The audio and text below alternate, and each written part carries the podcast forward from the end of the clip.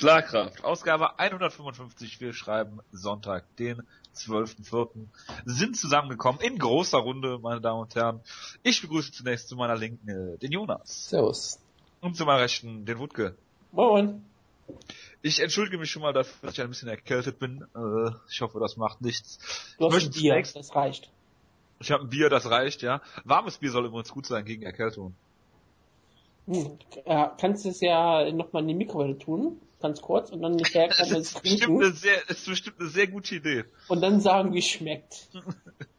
Soll ja nicht schmecken, es soll ja alles, aber dann kannst du mich wahrscheinlich äh, knicken für die Ausgabe.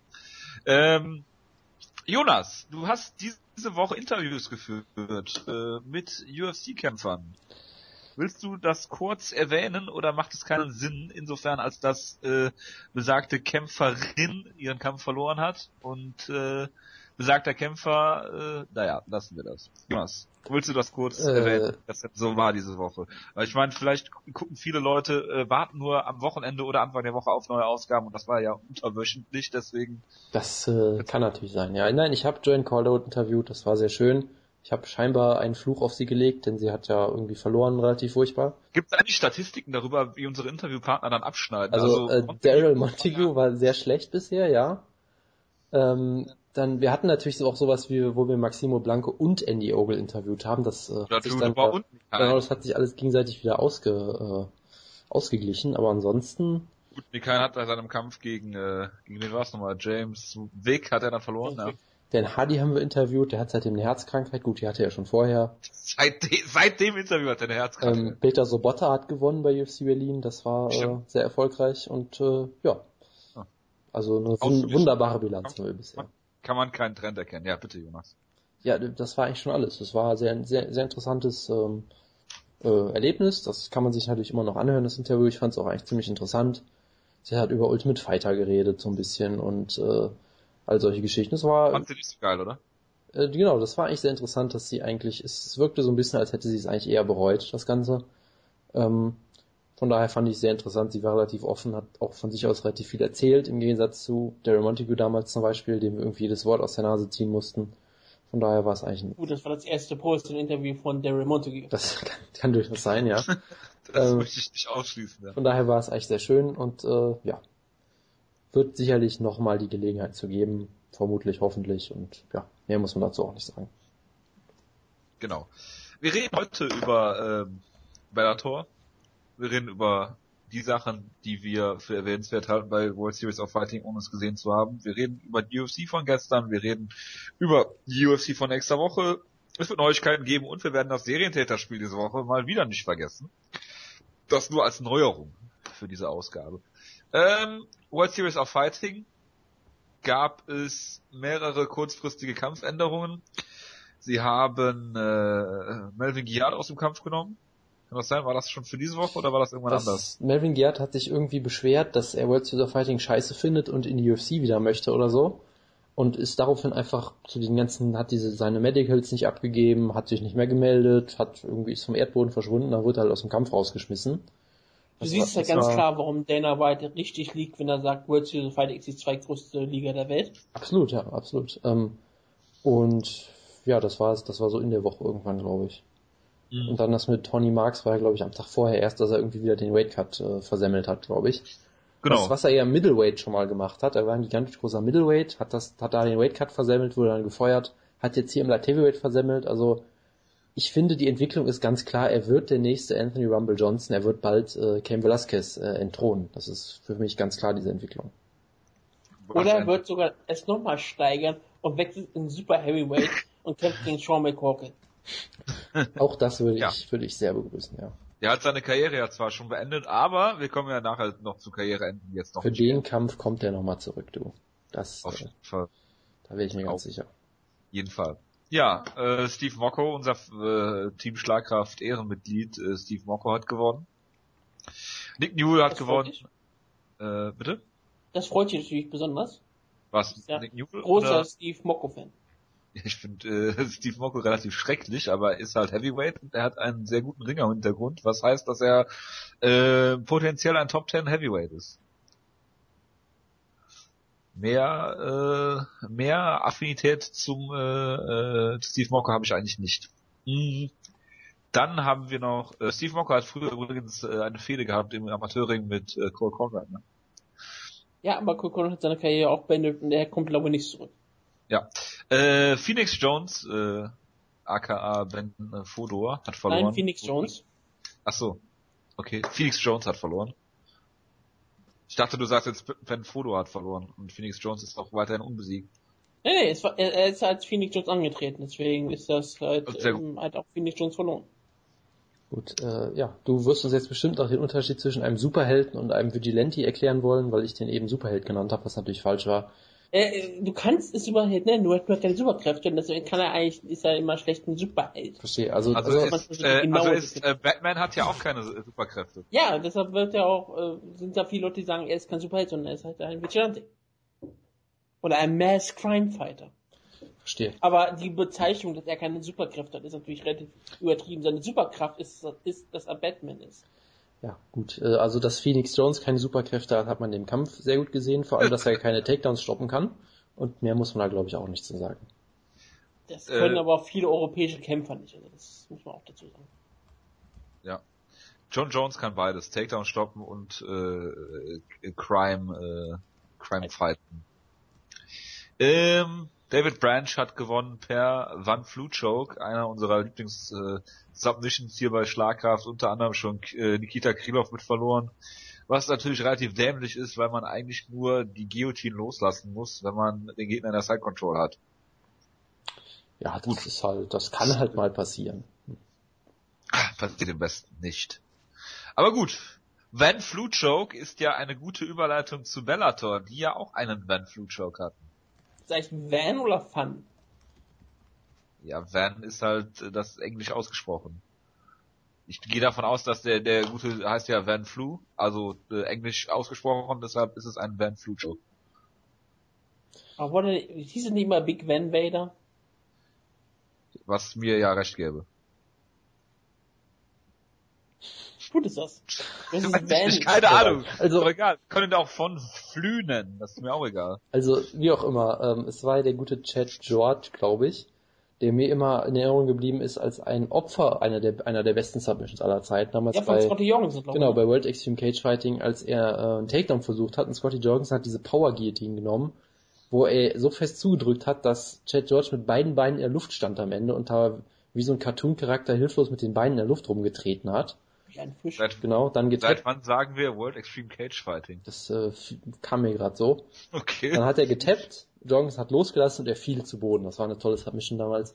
Und die hat halt einen One Flu Choke ge gezeigt und es war halt ey, unfassbar ex äh, absurd, weil in beiden Fällen war der Gegner irgendwie lange bewusstlos und der Ref hat es nicht gemerkt. Das war bei ähm, bei World Series of Fighting auch so. Und hier war es halt so, dass Chad George das gemerkt hat und dann losgelassen hat und dann den Ref angeguckt hat. Der Ref guckt halt und will den Kampf weitergehen lassen.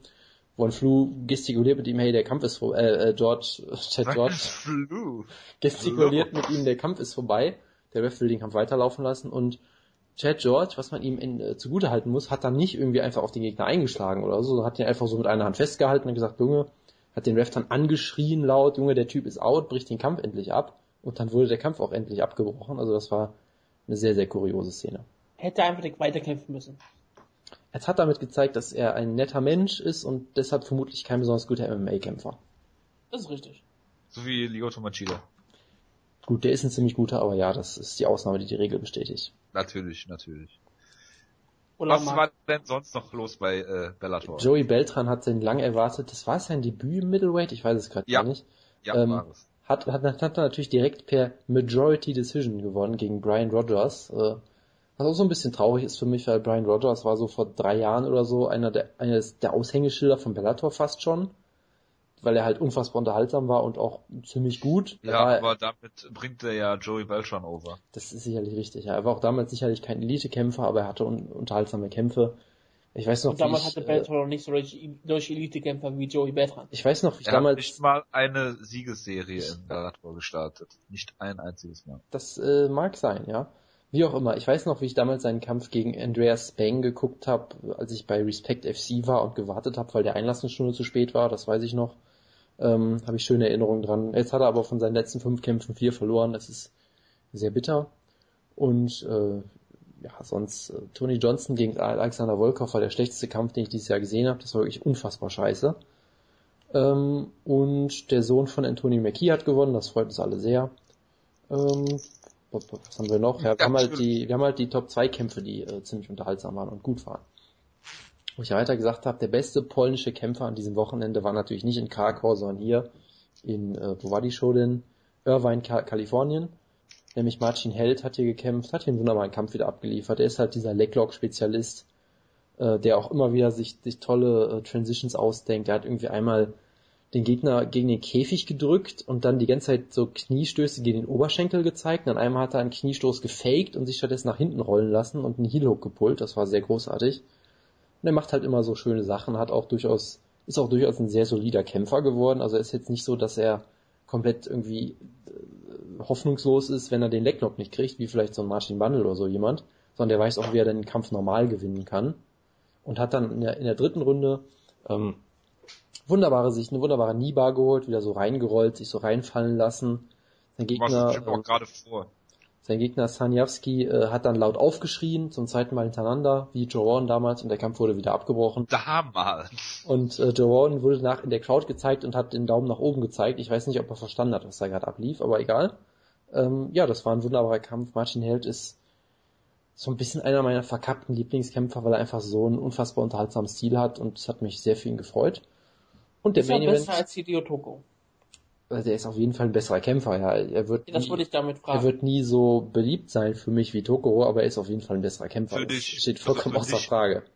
Weißt du das? Könnte, kö- was könnte Martin Hate tun, damit er beliebter für dich wird als Hideo Toko? Nichts, weil das kann niemand schaffen. Okay. Was ist, Sag wenn mal. er Joe Warren umbringt? Das ist die vollkommen falsche Gewichtsklasse übrigens. Und ich weiß nicht, Nein, wer, ich meine, Nein. wenn er ihn zu Hause Nein. besucht und umbringt. äh, nein, das würde ihn nicht beliebter machen für mich. Tokoro und Auch wenn er ihm das Bein ist die gleiche ausreißt. Gewichtsklasse. Bitte? Ah nee, ach wir reden mal schnell. Auch wenn er nach äh, Joe Warren nach Hause fährt und ihm das Bein ausreißt. Dann erst recht nicht, nein. Und wenn er dann jede, seine Karriere fortsetzt, indem er immer das ganze Zeit das Bein von Joe Warren über seiner Schulter trägt. Äh, auch dann nicht. Dann können wir jetzt weitermachen. Oder möchtest du das jetzt ewig nie weil in Länge ziehen hier? Nein, Ja. aber- Ähm, es gab einen Scott Coker-Kampf, der komplett in die Hose gegangen ist, weil äh, bei diesem Podcast kriegt man oft den Eindruck, dass alles, was Scott Coker anfasst, äh, anfasst, pures Gold ist. Aber nie was zu Scott Coker gesagt, wollte ich nur mal dazu sagen. Nein, ich, ich meine ja auch um Woodkill. ich weiß, dass du nicht mich meinst. So, Ja. ähm, Joe Schilling wurde wieder gebuckt, der sehr, sehr gute Kickboxer. Mit Ja. einem MMA-Rekord von, was hat er jetzt, 2 und 4 oder irgendwie sowas nicht besonders Gutes. Ähm, der hier wieder gebuckt wurde, genau 2 und 4, äh, nach seinem K.O.-Sieg über Melvin Manhoff. Sie haben ihn halt gegen den Brasilianer gestellt, der bisher nur per Knockout gewonnen hat, der dann gesagt hat, ich werde immer per Knockout kämpfen, weil ich bin ein toller Typ und bla bla. Und der hat dann halt nach einer Minute gemerkt, hey, Joe Schilling, der kann ganz gut striken, ich versuche den jetzt mal zu Boden zu nehmen. Das Problem war halt, dass dieser brasilianische Kämpfer Rafael Carvalho nicht wirklich gut ist im Grappling oder Ringen oder was auch immer. Das heißt, er hat halt Joe Schilling minutenlang einfach gegen den Käfig gedrückt. So UFC Krakau-Style könnte man vielleicht sagen. Er hat ihn zu Boden genommen, wurde von Joe Schilling gesweept. Joe Schilling hat einen Leglock versucht, wo er, glaube ich, also er wusste ungefähr, für einen Leglock muss ich das Bein greifen und da hörte das Wissen aber auch schon so ungefähr auf. Kickboxer, die Leglocks versuchen, in wichtigen Kämpfen, war aber auch ein Thema dieses Wochenende. Das ist richtig, das ist sehr richtig. Das ist ein Thema, was sich durch die Ausgabe zieht, da hast du vollkommen recht. Ähm, Das ist unser roter Faden. das ist absolut der rote Faden. Jetzt müssen wir nur noch gucken, ob bei World Series of Fighting so jemand auch war oder, oder beim ja, Video wir nachher. so parallel. Ähm, Ist ja kein Problem. und dadurch war es halt ein relativ stinklangweiliger Kampf eigentlich und auch kein wirklich relevanter Kampf, aber hey. Ähm, und dann gab es halt die Main Event, Will Brooks, ähm, der von einem von Jojo sehr geliebten Analysten, dessen Namen ich jetzt mal nicht nennen möchte, den ich diese Woche Dave zitiert Meltzer. habe. Nein, den ich diese Woche zitiert habe in meinem Newsbeitrag. Ja, richtig, genau. Ach, Patrick Wyman. Wo Ja. er gesagt hat, er ist sich nicht sicher, ob Will Brooks nicht der beste Lightweight der Welt ist. Also er hat recht sehr viel. Ähm, und Will Brooks hat seinen Titel Natürlich. verteidigt gegen, gegen Dave Jensen. Ja. Ähm, Will Brooks hat sehr gutes Clinch-Game. du hast den Kampf doch nicht gesehen, oder? Oder Ja, jetzt? Phil Brooks. Will Brooks, nicht Phil. Ich hab doch Will Brooks gesagt. Jetzt bin ich verwirrt. Also, Dave Jensen kam mit dem interessanten Gameplan raus, dass er einfach äh, wie eine Dampflok abgeht. Das kann man vielleicht durchaus so sagen. Zieht Ähm, sich auch wie ein Unterfahren. Was halt, was halt interessant ist, die Strategie, die Strategie war vielleicht gar nicht so schlecht, weil Will Brooks hat eine Niederlage in seiner ganzen Karriere. Das war gegen Saad Awad, wo er ausgenockt wurde in 43 Sekunden. Und deshalb dachte sich Dave Jensen vielleicht einfach, okay, ich kann nichts besser als Will Brooks, wenn wir mal ehrlich sind. Deshalb versuche ich einfach, ihn in der ersten Runde zu besiegen. Hat dann in der ersten Runde, ich glaube, 99 Strikes gezeigt, was unfassbar viel war. Und vieles davon sah unfassbar schlimm aus, also irgendwie, wo er sich dachte, ich mache jetzt mal einen High-Kick, der geht sieben Minuten daneben, äh, sieben Meter daneben, dann mache ich noch einen Spin-Kick hinterher, der geht auch daneben, aber er macht halt die ganze Zeit irgendwas. Und damit hat der Will Brooks scheinbar etwas überrascht, der dann gedacht hat, okay, ich weiß nicht, was der Typ gerade macht. Ähm, dadurch hat Jensen durch reine Aktivität äh, das, die, die erste Runde gewonnen. Was halt in dem Kampf interessant war, was auch mal gesagt wurde, du konntest halt sehen, wie Dave Jensen mit Runde und Runde schlechter wurde. Also in Runde 1 hat er, wie gesagt, 100 Strikes versucht, in Runde 2 waren es 75, in Runde 3 50, in Runde 4 irgendwie 30 oder so. Also er hat immer weiter abgebaut natürlich. Und Will Brooks ist dann am Ende sehr gut in den Kampf gekommen. Hätte ihn vielleicht auch finishen können, müssen, weiß ich nicht. Aber er ist halt kein Finisher. Das ist so die eine Schwäche, die er hat auf jeden Fall. Aber wie gesagt, er ist sehr gut im Clinch. Er kann einfach alles gut. Er ist defensiv sehr gut. Er hat wunderbares Ringen, unglaublich gute Takedown-Defense. Äh, ein sehr guter Athlet, ist ziemlich groß für die Gewichtsklasse, hat eine große Reichweite. Also er kann irgendwie alles, hat man das Gefühl. Ähm, weshalb es halt viele Leute gibt, die ihn in der UFC sehen wollen, weil die halt sagen, ich sag mal, also man könnte ihn mit Justin Gaethje vergleichen, wo ich sage, wenn Justin Gaethje in der UFC so kämpft für World Series of Fighting, fliegt er furchtbar auf die Fresse irgendwann. Wohingegen ich bei Will Book sagen würde, wenn der einfach mit seinem Kampfstil, den er hat, könnte der heute in der UFC kämpfen, ohne Probleme.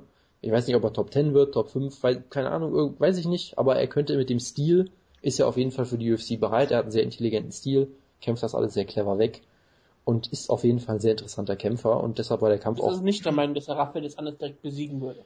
wie Ich gesagt, wollte gerade fragen, wo du ihn sehen würdest in den UFC Lightweight Wie Rankings. gesagt, ich kann es halt echt schlecht einschätzen, weil er hatte halt diese zwei Kämpfe gegen Michael Chandler. Das ist so der einzige Gegner auf wirklichem Top-Niveau. Und die Kämpfe waren halt beide total absurd eigentlich. Also der, den ersten Kampf hat er für viele Leute eigentlich verloren. Auf jeden Fall eng. Äh, Und im zweiten Kampf sah halt Michael Chandler total scheiße aus. Ob das jetzt an ihm lag oder an Will Brooks oder an beidem, man weiß es halt nicht.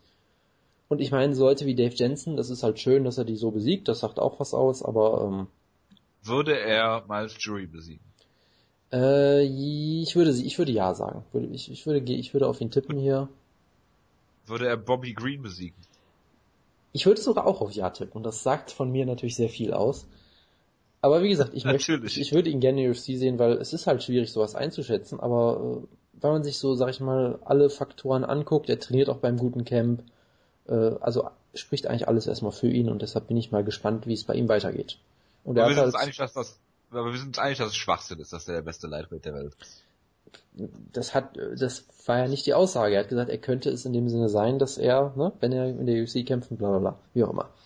Natürlich ist er nicht aktuell, wenn du Rankings aufstellst, ist er nicht die Nummer eins. Das ist vollkommen klar. Ich glaube, es ging eher um das Potenzial, was er hat. Das, äh, Und Das Potenzial hat theoretisch jeder. ja, Nein. theoretisch, nein.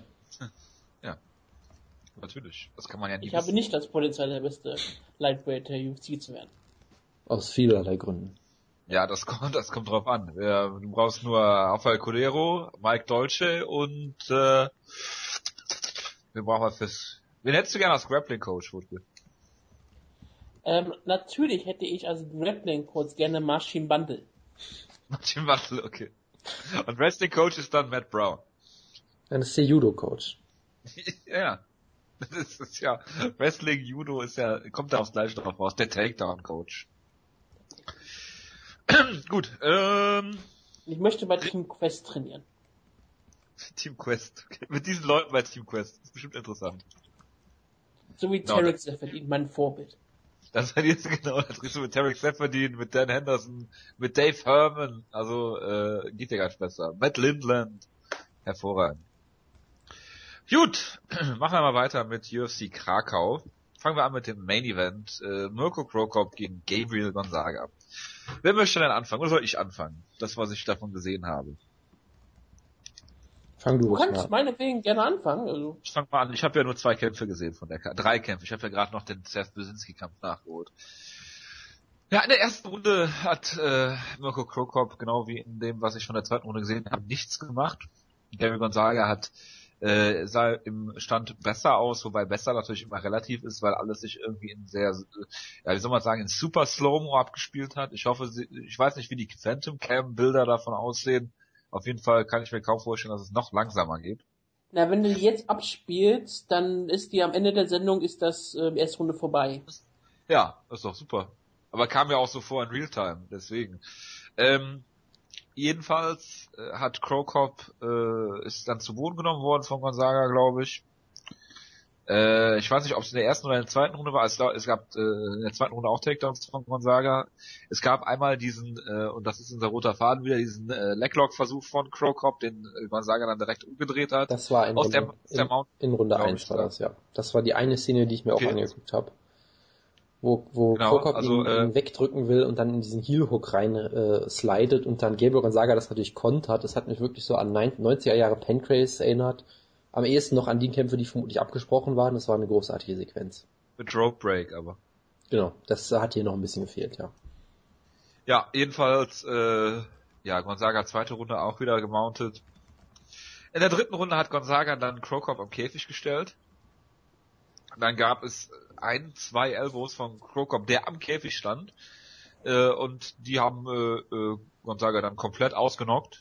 Äh, ist zwar noch zu Boden geschlagen worden, weiß nicht, wie der Ref war, ich glaube Leon Roberts, hat sich das noch sehr, sehr lange angeguckt. Ähm, was ich sehr schön fand, war, dass ich glaube, John Gooden gesagt hat, those elbows don't cut, they're concussive, was ich erstmal ein sehr schönes Adjektiv fand, äh, finde. Gehirnerschütternd auf Deutsch, ja. Ähm, und also, also soweit er das, als er das gesagt hat, hat Gonzaga beim nächsten Elbow einen riesigen Cut davon gezogen. Ähm, ja, und der Kampf war dann halt zu Ende. Es ist, lief halt viel zu lange noch weiter, es war total unnötig. Und Krokop hat hier, sah mega scheiße aus und hat trotzdem gewonnen, was sehr viel aussagt, äh, über die Heavyweight Division. Aber ich war jetzt auch nicht begeistert von Krokop, sagen wir mal so. Bin mal gespannt, was als nächstes kommt. Er hat ja gesagt, dass er mit dem Auto zurück nach Kroatien fährt, in anderthalb Stunden oder sowas.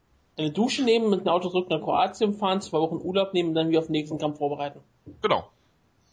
Ja, Ja. mehr habe ich zu dem Kampf eigentlich auch nicht zu sagen. Also in Berlin sind auf jeden Fall noch Kämpfe frei, kann man, kann man sagen. Alexander Oleinik, äh, Alexei Oleinik äh, braucht dringend sein Rematch. Nee, also Ja. Hat schon die Krokop braucht ja ein Rematch. ich, ich kann zu dem Kampf selber gar nichts sagen, weil ich ihn nicht geguckt habe. Ich habe auf Woodkes Befehl mir die Leglock-Sequenz angeguckt und das Finish, nachdem ich wusste, wie es ausgegangen ist, weil ich den Kampf wirklich nicht gucken wollte, weil mir das zu deprimierend vorkam.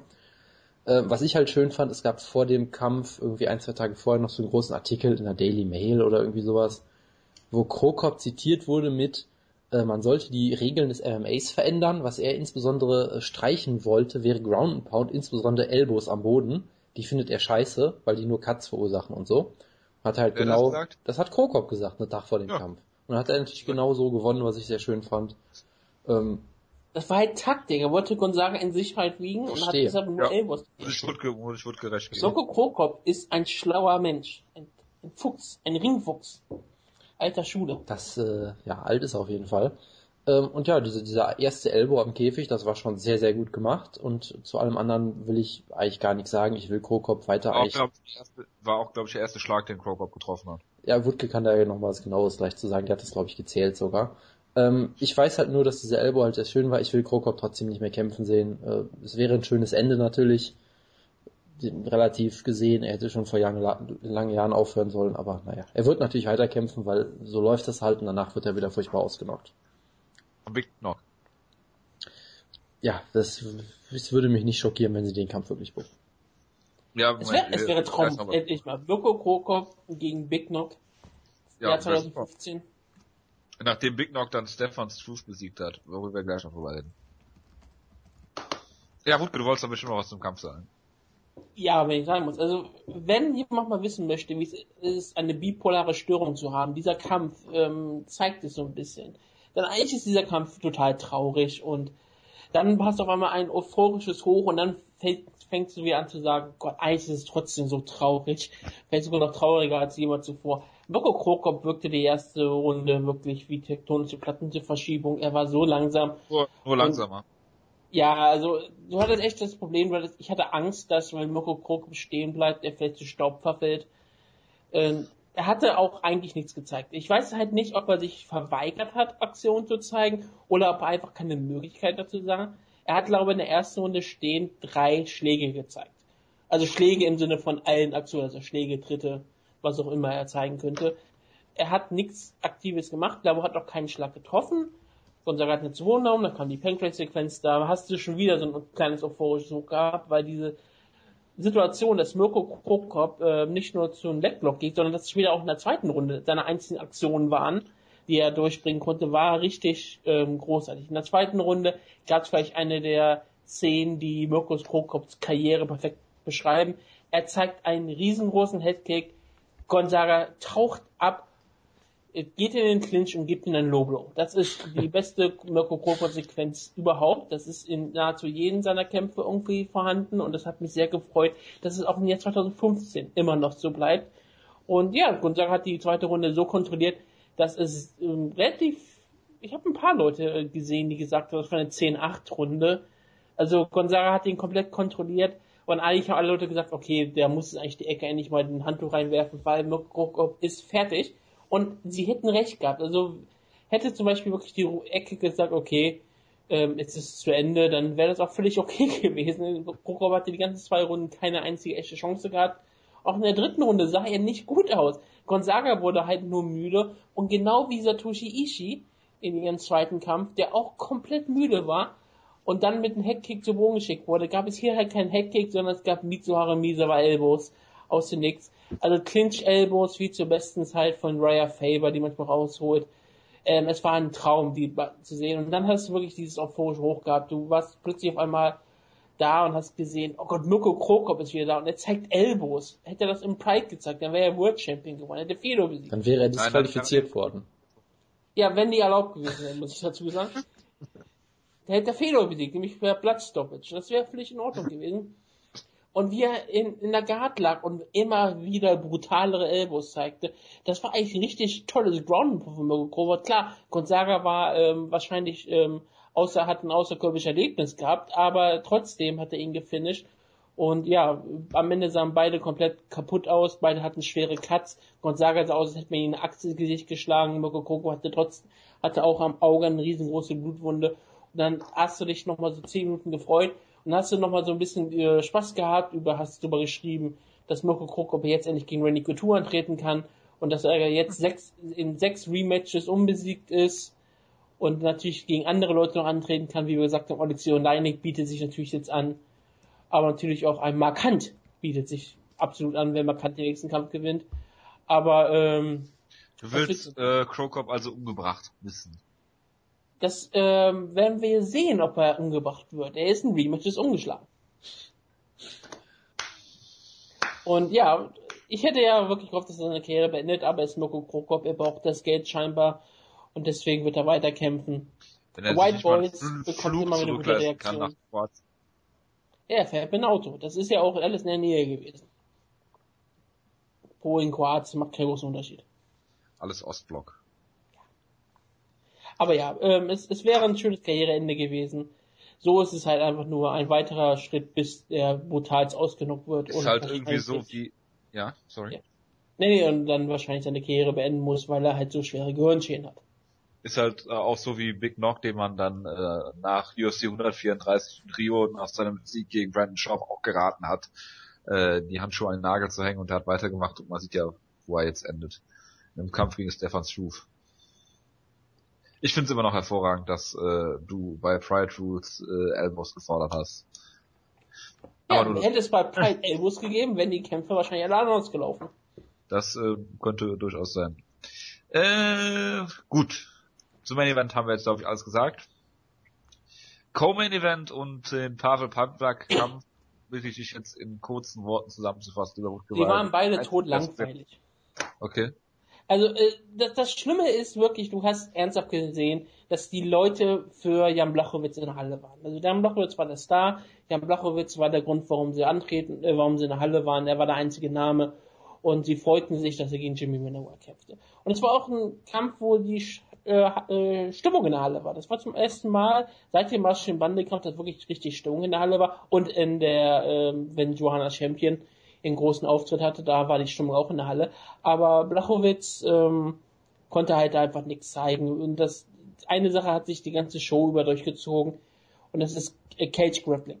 Es gab so viel Grappling am Käfig in dieser Show. Es war unglaublich. Und dieses äh, Käfig-Grappeln war halt meistens nur der Fall, weil beide Kämpfer keine Möglichkeiten hatten, stehend einen guten Kampf zu führen und alle nie die Möglichkeit hatten, konsequent Takedown zu landen.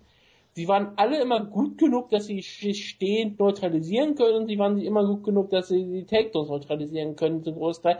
Also standen sie meistens am Käfig und sie hatten keine Ahnung vom Ring. Es sind alles Europäer, die kein Ringen können. Also war das Cage Grappling brutal langweilig. Und jetzt das war ein Jimmy Manuwa ja Blachowitz Kampf so.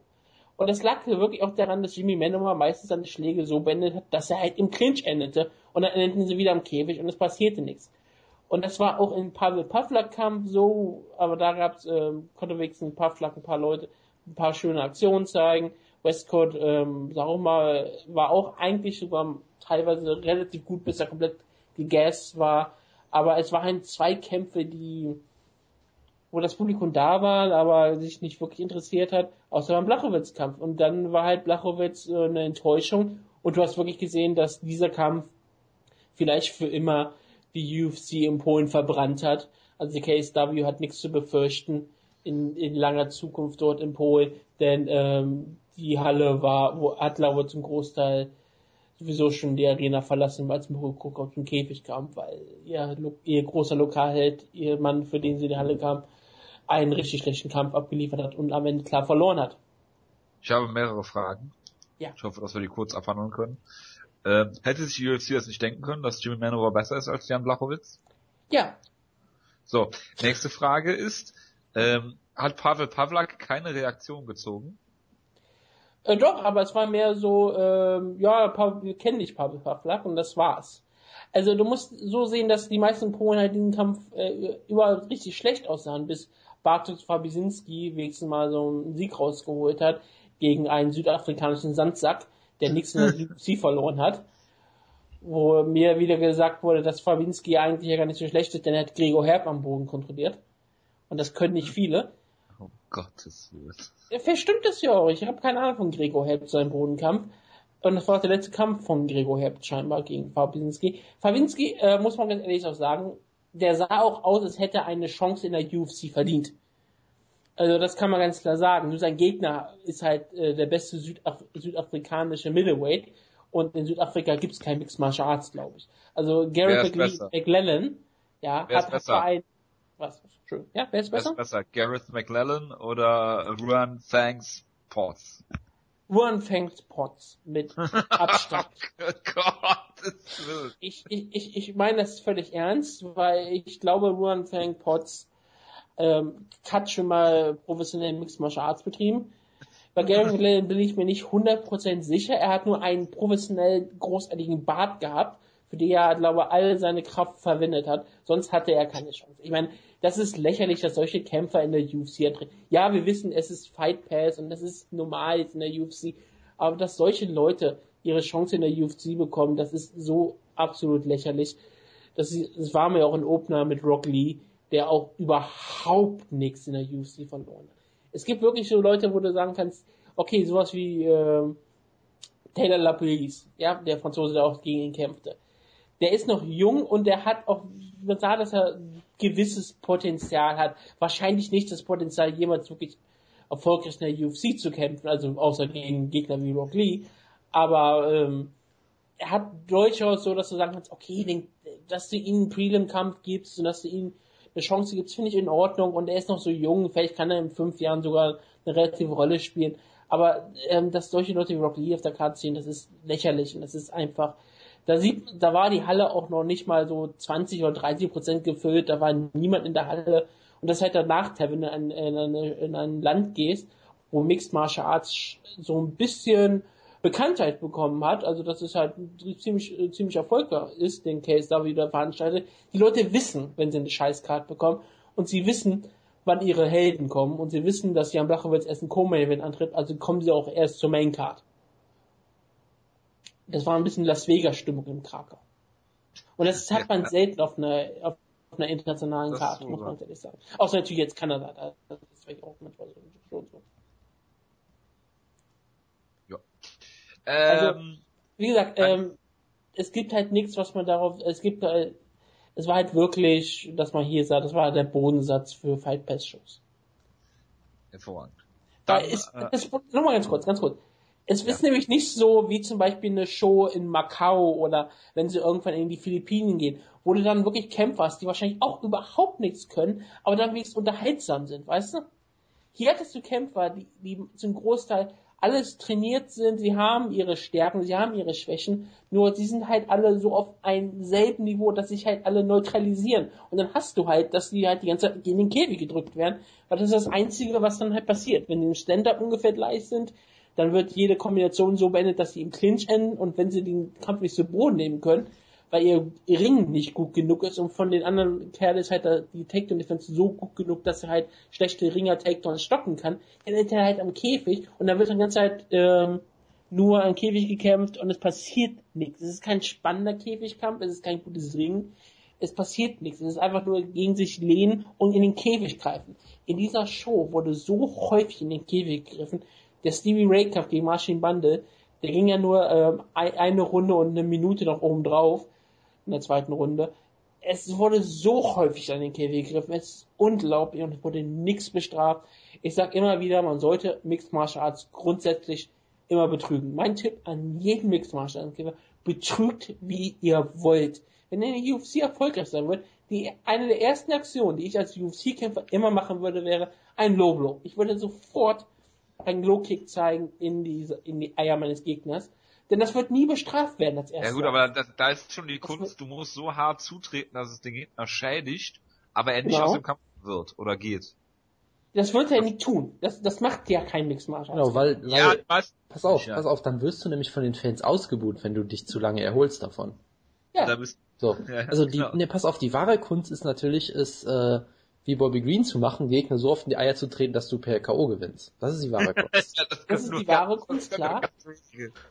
Aber ich habe das früher, als ich immer so ähm, EA Sports, wie heißt es denn, Fight Night, das Boxspiel gemacht habe, Knockout Kings, wie es ganz früher hieß, da konntest du auch immer Low Blows zeigen und andere Aktionen. Du hattest halt zwei frei, bis du erst, äh, bis du einen Punktaktion bekommen hast. Und so habe ich halt immer gekämpft.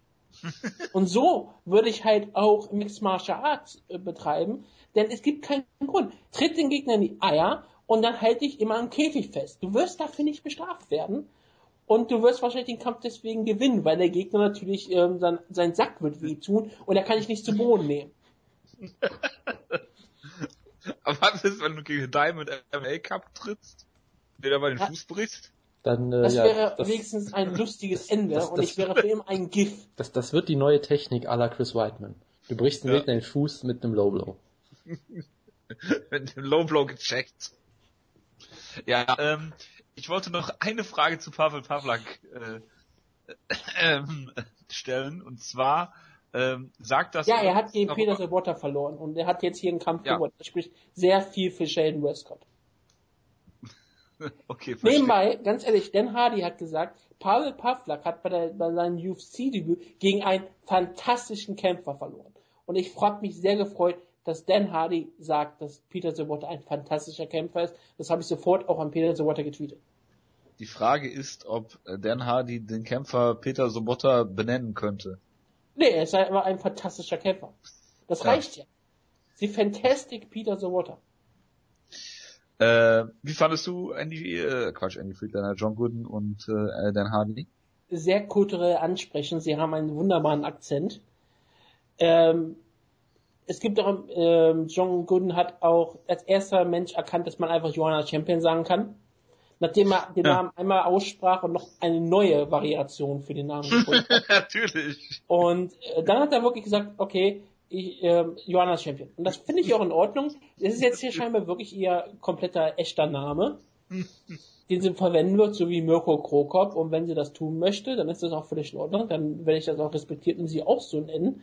Denn so nennt sie jetzt aktuell jeder und, und das finde ich gut. Aber Gooden, Was machst du denn, wenn sie den Titel verliert? Johanna Former. Champion.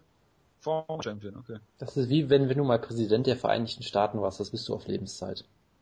Oder Olympiasieger. so. Oder Du Papst. kannst dir natürlich einfach die, Art, die Artist Formel known als Johanna Champion nennen. Genau. Den könnte man natürlich machen. Und das so ein ganz witziges Wappen erfinden.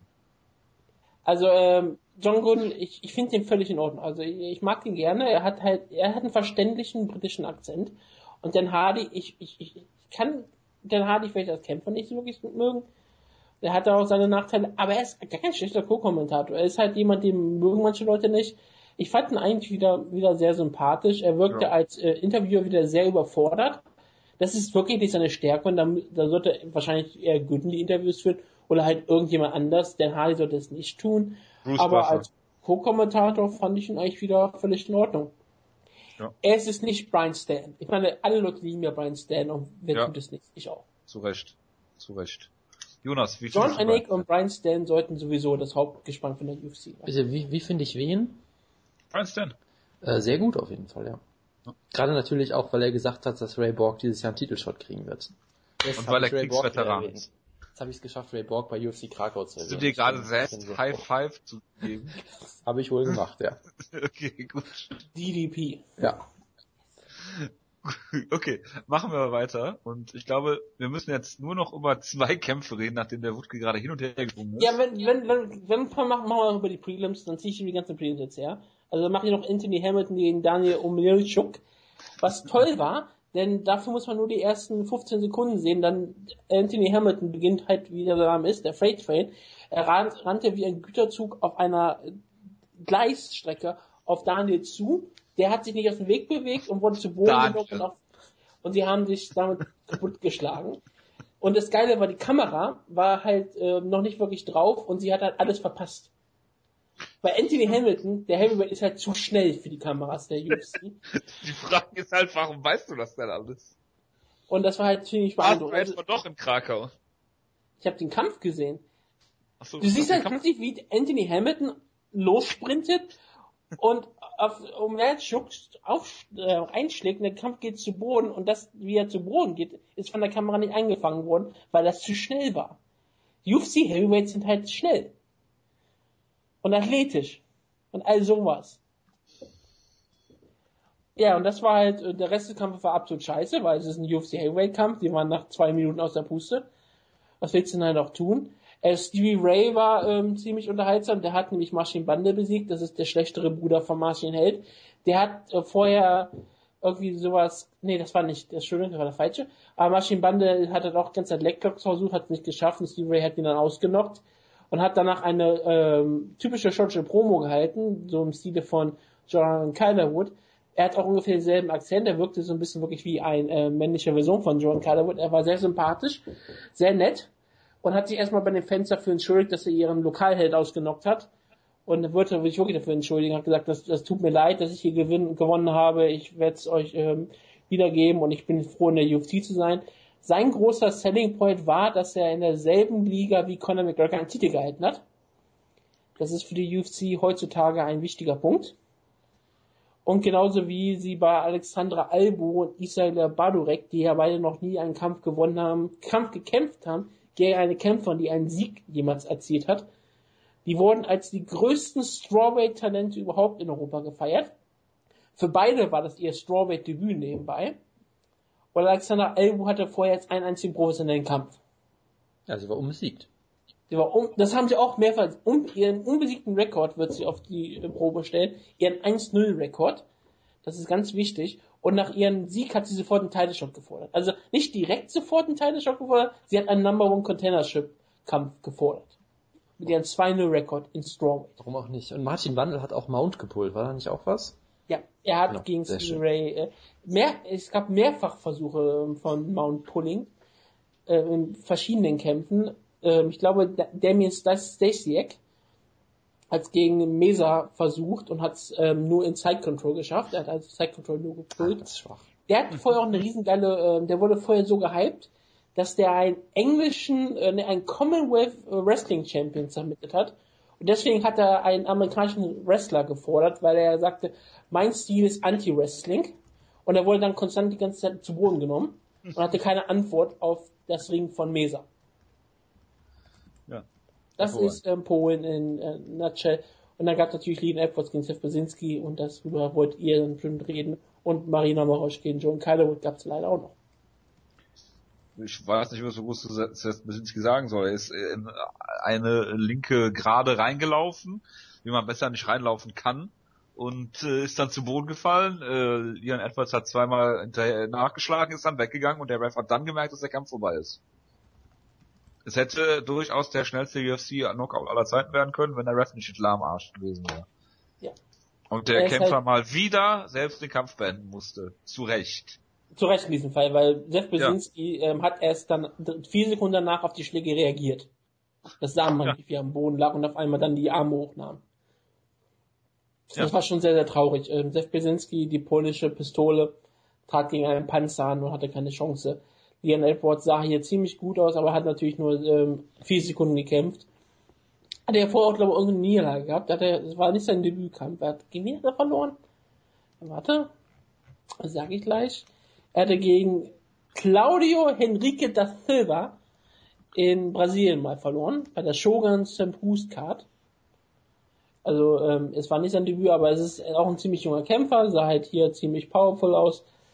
Ähm, Jeff Besinski hat jetzt irgendwie 17 Niederlagen in Folge in der UFC. Ich glaube, das war's jetzt damit. Ich habe schon geschrieben, dass sie, dass die UFC höchstwahrscheinlich ähm, die leblose Hülle von Jeff Besinski allen Göttern geopfert haben, damit ähm, Van Zandt nächste Woche ihren Kampf gewinnt. Denn sie brauchen jetzt den Sieg in, in Strawweight für Van Zandt.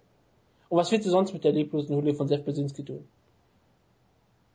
Ähm, Matt Brown Rematch. Ich glaube, mit Brown ist um einiges relevanter als einen fünf, als einen Kämpfer zu haben, der fünf Niederlagen in Folge hat. Wir Fünf? wissen doch, ich glaube, er hat fünf Niederlagen in Folge jetzt, oder? Keine Ahnung. Ähm, drei. Er hat, ein, er, hat einen Ah, Sieg, genau. er hat einen Sieg über Neil Magny dazwischen. Ja. Und Neil Magny hat seitdem, glaube ich, 17 Kämpfe gewonnen oder so. Das ist alles hervorragend. Großartig, ne? Ja.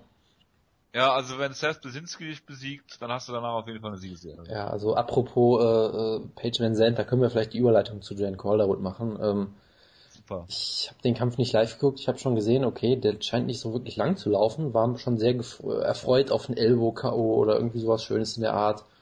Und ich meine, sie hat ja gegen Marina Moros gekämpft. Ähm, Wutke, du hast ja erkämpft von ihr auf, äh, auf YouTube oder sowas geguckt, glaube ich, ne?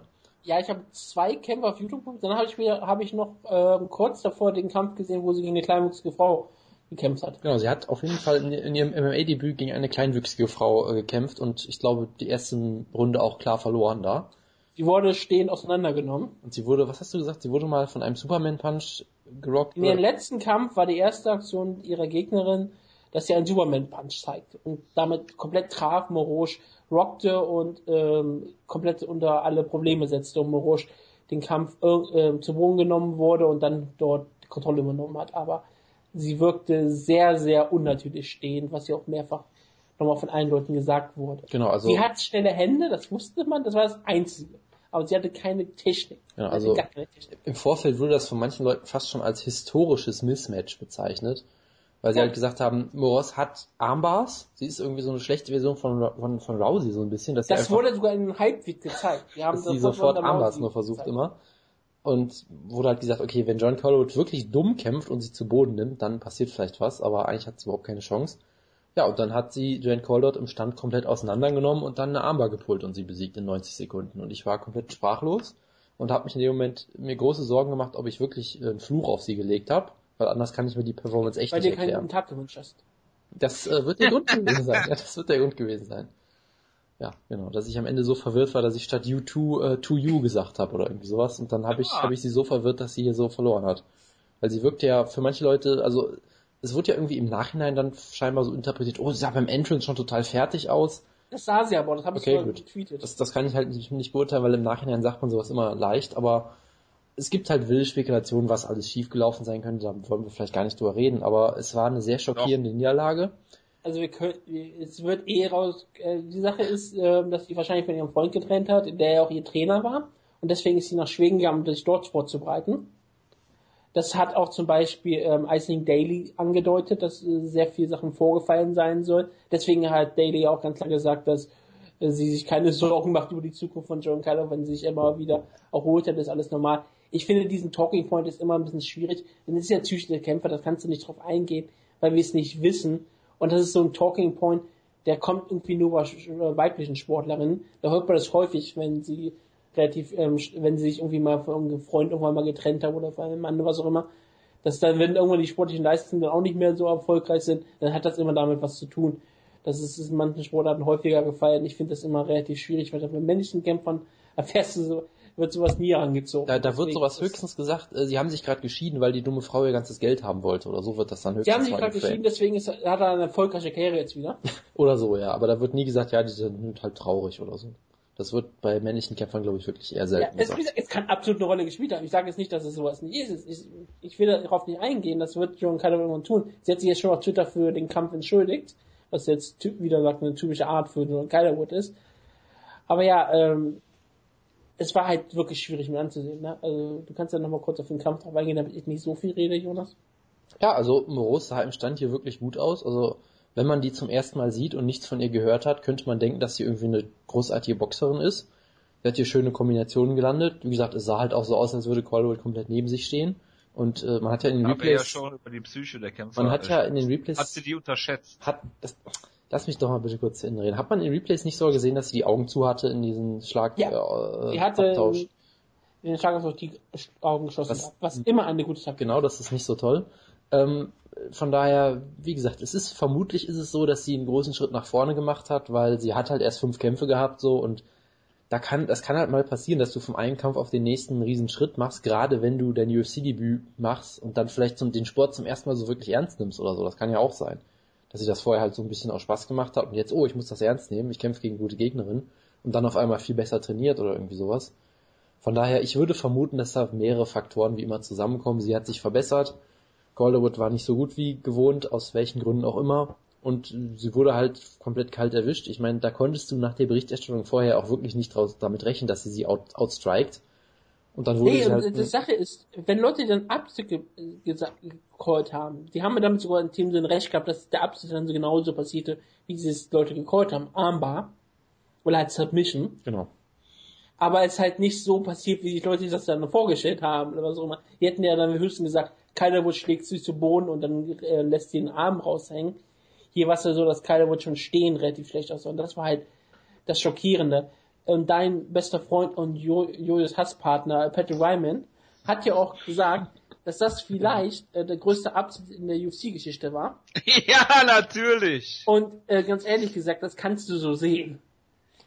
Es war halt, Denn es war halt. Ja gut, Sarah gegen GSP war halt der größte Upset aller Zeiten, aber gut. Es hat halt nicht diesen, diesen großen Namen, das natürlich ja, nicht. Das, das, das wollte er damit, glaube ich, auch nicht behaupten. Der wunderbare Twitter-Account von Fight Ghost hat auf den Kampf 10.000 Dollar verloren. Ja. Das ist natürlich hervorragend. Kann man machen. Ziemlich also er hat nicht nur 10.000 Dollar auf diesen Kampf gesetzt, er hat natürlich hier Palais-Tipps gemacht, hätte 20.000 Dollar gemacht und das war, der ein, das war der einzige Kampf, der noch gewonnen musste und dann verliert John Calderwood auf diese Art und Weise. Ja, man sollte aber bei Strawweights vielleicht nie so auf solche Kämpfe tippen, das ist aber ähm, vielleicht gerade nicht solche Summen, aber das ist ja auch in Ordnung. Aber ähm, es ist ein riesen Upset. Das ist einer der größten Upsets auf lange Sicht. Und es wird auch wenn man ganz ehrlich ist, wird es Upset des Jahres werden, außer es passiert irgendwas ganz Absurdes. Aber das ist schon ziemlich hoch auf der ganz absurden Liste. Und jetzt kommen natürlich viele Leute aus, aus den Knicks, die jetzt natürlich sagen würden, John Calderwood war eh nie gut. John Calderwood hatte eh nur gegen eine schwache Gegnerin gekämpft und John Calderwood hat einen Rekord, der macht keinen Sinn. Wir haben auch häufig schon den Spaß draus gemacht, dass du nahezu jeden Mixed Martial Arts Rekord auseinandernehmen kannst. Das ist richtig wir haben das ja auch schon mit Fedor beispielsweise gemacht und es gab ja vor kurzem auch in Twitter-Diskussion, dass Fedor eigentlich nur verwundbar war und mehr Glück hatte als alles andere. Man kann über Karrieren mit sehr viel, ähm, im Nachhinein sehr viel reden. Man kann jetzt natürlich die Karriere von Jordan Kylerwood sehen und Die Frage ist halt, äh, um dich mal zu unterbrechen, entschuldige bitte, ja, äh, wie viel äh, Strawweight äh, Frauen äh, äh, Kampfrekorde überhaupt aussagen, generell. Ja, weil es eine junge ähm, Division ist und gerade ähm, Frauen äh, Mixed genau. Martial Arts noch eine ganz, ganz äh, neue Sache ist. Und da werden, es wird sich sowieso noch so viel ändern. Gerade dadurch, dass in die UFC hat das jetzt so promotet und dass der, dass die wahrscheinlich größte Star in der UFC Ronda Rousey ist, eine Frau, das wird sehr viele ähm, Frauen, junge Mädchen auch dazu vielleicht wirklich mal bringen zu sagen, ich, vielleicht trainiere ich wirklich Mixed Martial Arts oder halt Kampfsporten generell, weil ich halt sehe, ich könnte damit vielleicht irgendwann richtig Geld machen, So wie es halt auch irgendwann die ganzen College-Sportler in den USA sahen. Hey, ich kann vielleicht meinen Ringen weitermachen, indem ich einfach in Mixed Martial Arts gehe. Und auf einmal kamen ganz andere Athleten in den Sport. Es war nicht mehr der Sport von den Kneipenkämpfern und ehemaligen Karate-Trainern, sondern es war auf einmal der Sport von Top-Athleten von der ganzen Welt. Und das wird auch in, bei den Damen irgendwann äh, zwar vielleicht nicht in dieser Form gehen, weil Couchsport dann immer noch kulturell was ganz anderes ist, doch eher was männliches und man, das hat noch ein bisschen Zeit, bis sich das irgendwann aneicht. Aber ähm, das wird sich hier auch ändern. Und John Calwood hat natürlich ein Problem und das ist das, was wir auch letzte Woche über Liz Gramouche geredet haben. Sie trainiert seit immer in Schottland. Sie hat sich ganz klar, und das kann man sehen, seit ihrem letzten Invicta-Kampf, der irgendwie 2013 oder sowas war, wirklich nicht entwickelt. Man hat es bei Tough gesehen, dass sie immer ihre große Schwierigkeiten hat mit Grappling. Ihr Striking ist immer noch ziemlich gut, aber sie ist defensiv nicht wirklich besonders gut im Mixed Martial Arts Striking. Und sie braucht lange, um in den Kampf reinzukommen. Das hat sie auch gegen ähm, Hamdale Silva, wer heißt der nochmal, Joey Ham, ähm, gezeigt, dass sie äh, eine gewisse Zeit braucht, um aktiv zu werden. Und wenn du dann von einer schnellen Kämpferin Roche auf einmal überrollt wirst, die auf einmal einen Quantensprung machte, den man vielleicht als Teacher Dillashaw-esque bezeichnen kannte, wie gegen Hennenbau, wo auch alle Leute einfach nur schockiert waren, dass es auf einmal ein komplett anderer Kämpfer war. Und hier war es Marina Marosch. Ich meine, sie trainiert in Russland, sie in Moskau. Es ist natürlich äh, politisch sehr schön zu sehen, dass sich äh, jemand wie Marina Morosch auch mit russischer äh, Fahne auf dem Banner rauskam als Ukrainerin. Sie hat sich der Realität schon angepasst. Das ist sehr, sehr gut zu sehen. Und sie hat bestimmt ein gutes Camp zusammengestellt bekommen. Sie ist eine russische, sie damit eine russische Kämpferin. Sie hat bestimmt einen Mäzen, der ihn auch noch unterstützt. So wie das manche Leute ja auch gerne machen, sich Frank Mir nach ähm, Tschetschenien zu holen. Äh, sie hat bestimmt ein gutes Camp gehabt. In Russland wird ja sowieso ziemlich gut trainiert aktuell. Und die hatten sich absolut gesteigert, während Joan Kylerwood halt stagniert. Das hatten wir mit Liz Camus besprochen. Und jetzt kommt halt wirklich diese Frage, ist es jetzt der Zenit von Kylerwood sie kommt nie über die aus hinaus?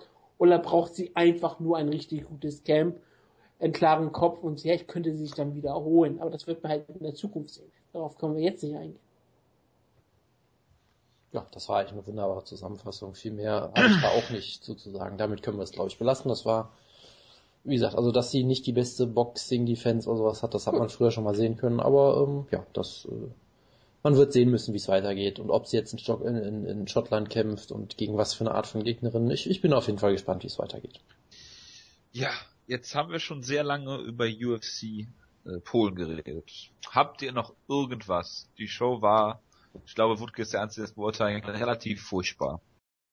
Ja, das war's zu UFC Polen. Machen wir weiter mit der News-Ecke und fangen wir an mit, hm, was fangen wir denn an? Rafael Cordero, über den haben wir schon in letzter Zeit öfter gesprochen, dass er äh, zum Beispiel Fabricio Verdum und Rafael dos Anjos so hervorragend eingestellt hat äh, und die, sie zu sehr, sehr viel besseren Kämpfern oder kompletteren Kämpfern gemacht hat. Ähm, ist natürlich auch mit Leuten gescheitert, wie Mark Munoz zum Beispiel, und hat jetzt einen neuen äh, Kämpfer unter seine Fittiche genommen, mal wieder Shogun Hua. Wie stehen die Chancen, dass Shogun Hua jetzt einen zweiten Run auf den Titel startet?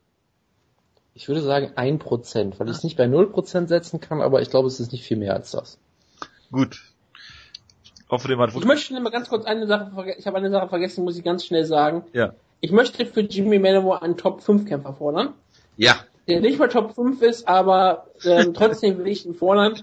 Ich möchte Jimmy Manowar gegen Rashad Evans. Ja, außer dass Rashad Evans jetzt ewig verletzt ist. Ja, aber er ist perfekter Gegner. Warum? Ein Name, ein Star, ehemaliger Champion. Ständig verletzt, passt auch gut zu Manowar. Ja, ja. der Kampf wird nicht stattfinden, aber er, ist, er würde eine tolle Ansatz. Rashad Evans würde ihn ziemlich zerstören, aber gut. Wissen wir das. Gut. Ähm, Random drug, te drug tests are unconstitutional, sagt Mandalay Silver. Äh, also er findet es ungesetzlich, dass man äh, äh, zufällige, unangekündigte Drogentests macht. Wir sind also er, kennt, er, also er kennt sich mit der Verfassung sicherlich besser aus als ich, von daher kann ich ihm da leider nur zustimmen. Da wird er wohl recht mit haben. Ja, er hat, da, er hat da sicherlich das, das, das Sicherheit und Verträge, das erlauben, dass es das gibt, ist es nicht unconstitutional. Damit ist, ist es ein riesengroßes Problem und das Problem ist er weggeschafft. Und das Silver hat Unrecht. Die Frage ist halt, äh, kann man zum Beispiel ein Muster erkennen, wenn zum Beispiel Julio Romero aus seinem Kampf geht, eine Woche vor der Card? Ja. Gut, reden wir gleich noch drüber. Normalerweise würde man, könnte man sich auch sagen, ja, die meisten Dinge dieser Art kommen natürlich so drei Wochen vorher oder zwei Wochen, aber wenn immer wieder so bestimmte Kämpfer sich äh, kurz vor Kämpfen verletzen, ganz spontan mit kleinen Verletzungen, dann kannst du dir sicher sein, ja, die Drogen sind noch im Körper. Ich leg gleich auf. Wieso? Jonas, wir wissen, dass Joel, Joel Romero auf, auf Drogen ist. Das ist doch kein Problem, das sind alle Kämpfer. Hast du gerade Joel Romero gesagt? Jonas. Schäm dich!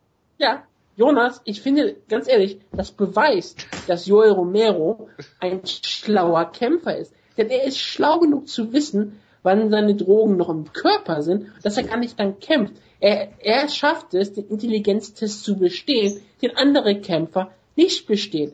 Joel Romero ist ein intelligenter Kämpfer, will ich damit eigentlich sagen. Okay, ich glaube, ich muss die Ausgabe doch bearbeiten, damit ich alles vorher rausschneiden kann, damit nur noch äh, der letzte Satz übrig bleibt, weil den finde ich natürlich sehr gut.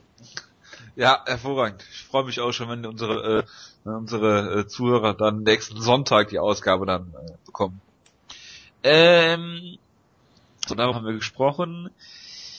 Alex Gustafsson hat gesagt, dass er sechs von sieben Kämpfen gegen Anthony Rumble Johnson gewinnen würde. Was natürlich hervorragend ist, ist ein sehr guter Verlierer, Alex Gustafsson.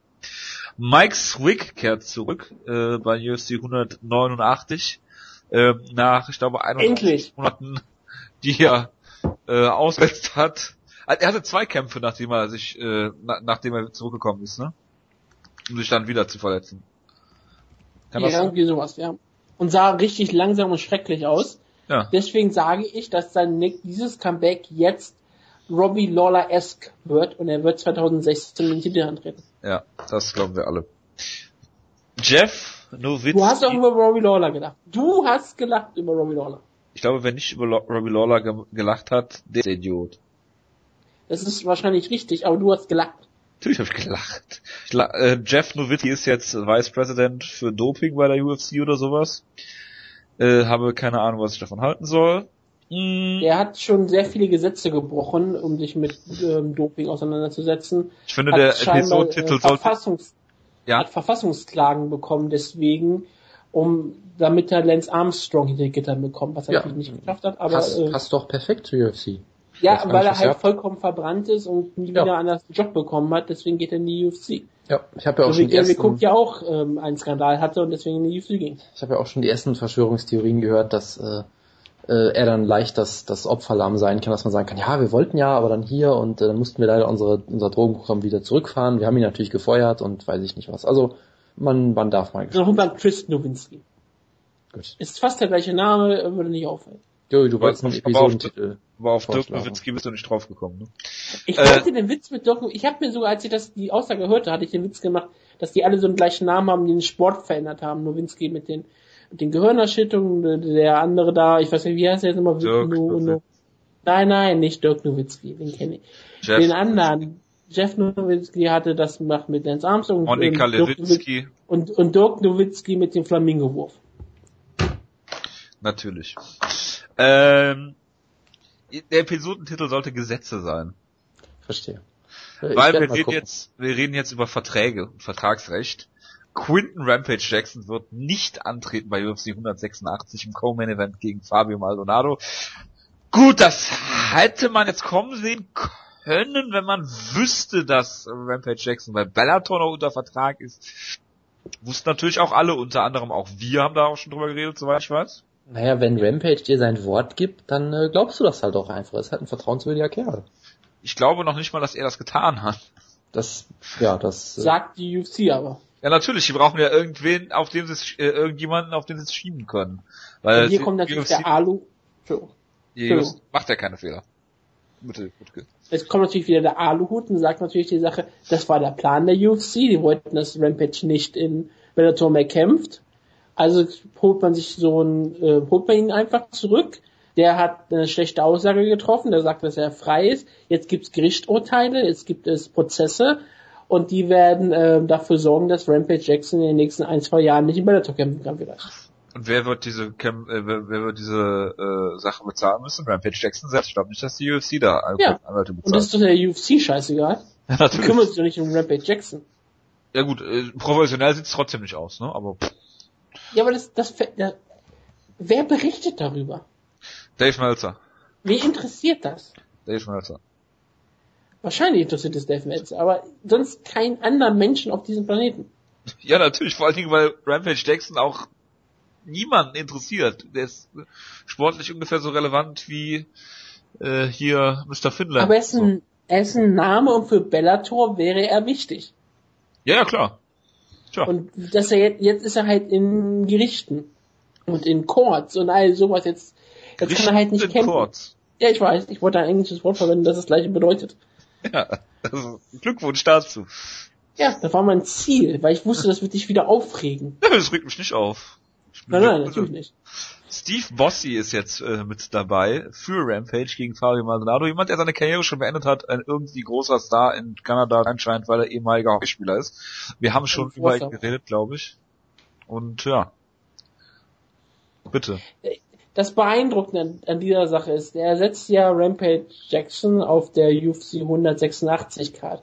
Und die UFC 186 Card ist so kaputt. Ich meine, so kaputt, dass ähm, John Gooden und ähm, das Marketing-Team drei Kämpfe immer prom promoten muss. Die promoten also Demetrius Mighty Mouse Johnson und Kyoji Horiguchi. Logisch ist der Main Event. Die promoten Michael Bisping und CB Dalloway. Das ist der Co-Main Event, das ist schon schrecklich genug. Und jetzt müssen sie schon Yves Jabin versus Thomas Almeida promoten als dritten Kampf. Team Schlagkraft. Ja. Hab mich auch sehr gefreut, aber wir sind an diesem Punkt angekommen, in der UFC sich sagt, okay, wir müssen Yves Jabin als einen Star promoten. Das Ja. ist, ähm, sagt dir alles über diese, über diese Karte Genau. aus. Das ist echt schrecklich. Und Also das, der, der Trailer ist unglaublich. Es ist einfach nur lautes Geschrei von Joe Rogan, der sagt, dass das der Moment ist, auf den wir alle warten. Das ist die nächste UFC-Card auseinanderbricht. Ja, Weil alles auf Rampage ausgelegt war. Wutke, hast du nicht jahrelang auf Michael Bisping gegen, gegen CB Dolloway äh, gewartet? Ich habe meistens, wenn ich nachts geschlafen habe, davon geträumt. Dachte ich mir doch. Aber von, an- ich habe auch von Machida und Rocker geträumt. Das war mal eine andere Art von Träumen. Verstehe. Traumdeutung mit Wutke. Das waren auch die News. Ich habe noch Kampfansetzungen. Scheinbar hat Matt Brown. Das wäre so eine schöne Überleitung gewesen jetzt. Ja, schade. Aber wir können nicht, wir können diese Kämpfe nicht unbeachtet lassen. Matt Brown kämpft gegen Nate Diaz, sagt Matt Brown, Nate Diaz nicht. Keine Ahnung. Lass ich einfach mal so im Raum stehen. Ja, äh, Brown hat ja seinen Vertrag äh, getweetet, der irgendwie voller Rechtschreibfehlern und falschen Daten war. Genau, wo dann, äh, also Matt Brown hat einen Vertrag unterschrieben, auf dem stand, dass der Kampf für fünf Runden geht, und dann wurde er darauf hingewiesen und hat, ja, war wohl ein Tippfehler. Hat aber einfach erstmal Und unterschrieben. der falsche Tag. das, das ist hervorragend. Kann es sein, dass Ich- jemand ich- ihm falsche Verträge zuschickt, einfach so, aus Troll? Er Warum jetzt, Matt Brown ist jetzt vertraglich an uns gebunden. ja, genau. Was ich mir natürlich vorstellen kann, ist, dass sehr viele Verträge für fünf Runden abgeschlossen werden. So für den Fall der Fälle, falls ein Kampf, falls der Main Event ausfällt, dass du auch abgesichert bist mit bestimmten Kämpfen, dass die auch für fünf Runden angesetzt sind. Gut, das hätte Matt Brown ja auch richtig stellen können dann, wenn er nicht stroh Ich hatte wäre. keine Ahnung davon. Äh, das würde ich äh, behaupten einfach mal. Ich würde glauben, dass Matt Brown von relativ wenig Dingen Ahnung hat. Er kann immer noch gewinnen, bessere Restaurants führen als Johnny Hendricks. Ja, natürlich. Ähm, dann haben Aber wir es ist ein traumhafter Kampf, was willst du denn erwarten? Nate Diaz geht immer nur nach vorne, Matt Brown geht nur nach vorne, Matt Brown wird Nate Diaz brutal auseinandernehmen, mit Judo ihn zu Boden werfen und dann am Boden kontrollieren für fünf Runden. Ja, natürlich. Wird die ganze Zeit in der Guard liegen bei Nate Diaz. Und dann wird der User Vanilla Silver wahrscheinlich auf der Suicide Watch sein. ich glaube, da werden sehr viele Leute auf der Suicide Watch sein. Äh, Dustin Poirier äh, kämpft in New Orleans, ich glaube, das ist seine Heimat, hm, gegen Yancy Madeiros. Also bauen sie ihn relativ langsam auf im Lightweight. Kann man das so sagen? Ja. Gut. Block gegen Stefan Struf. Jonas.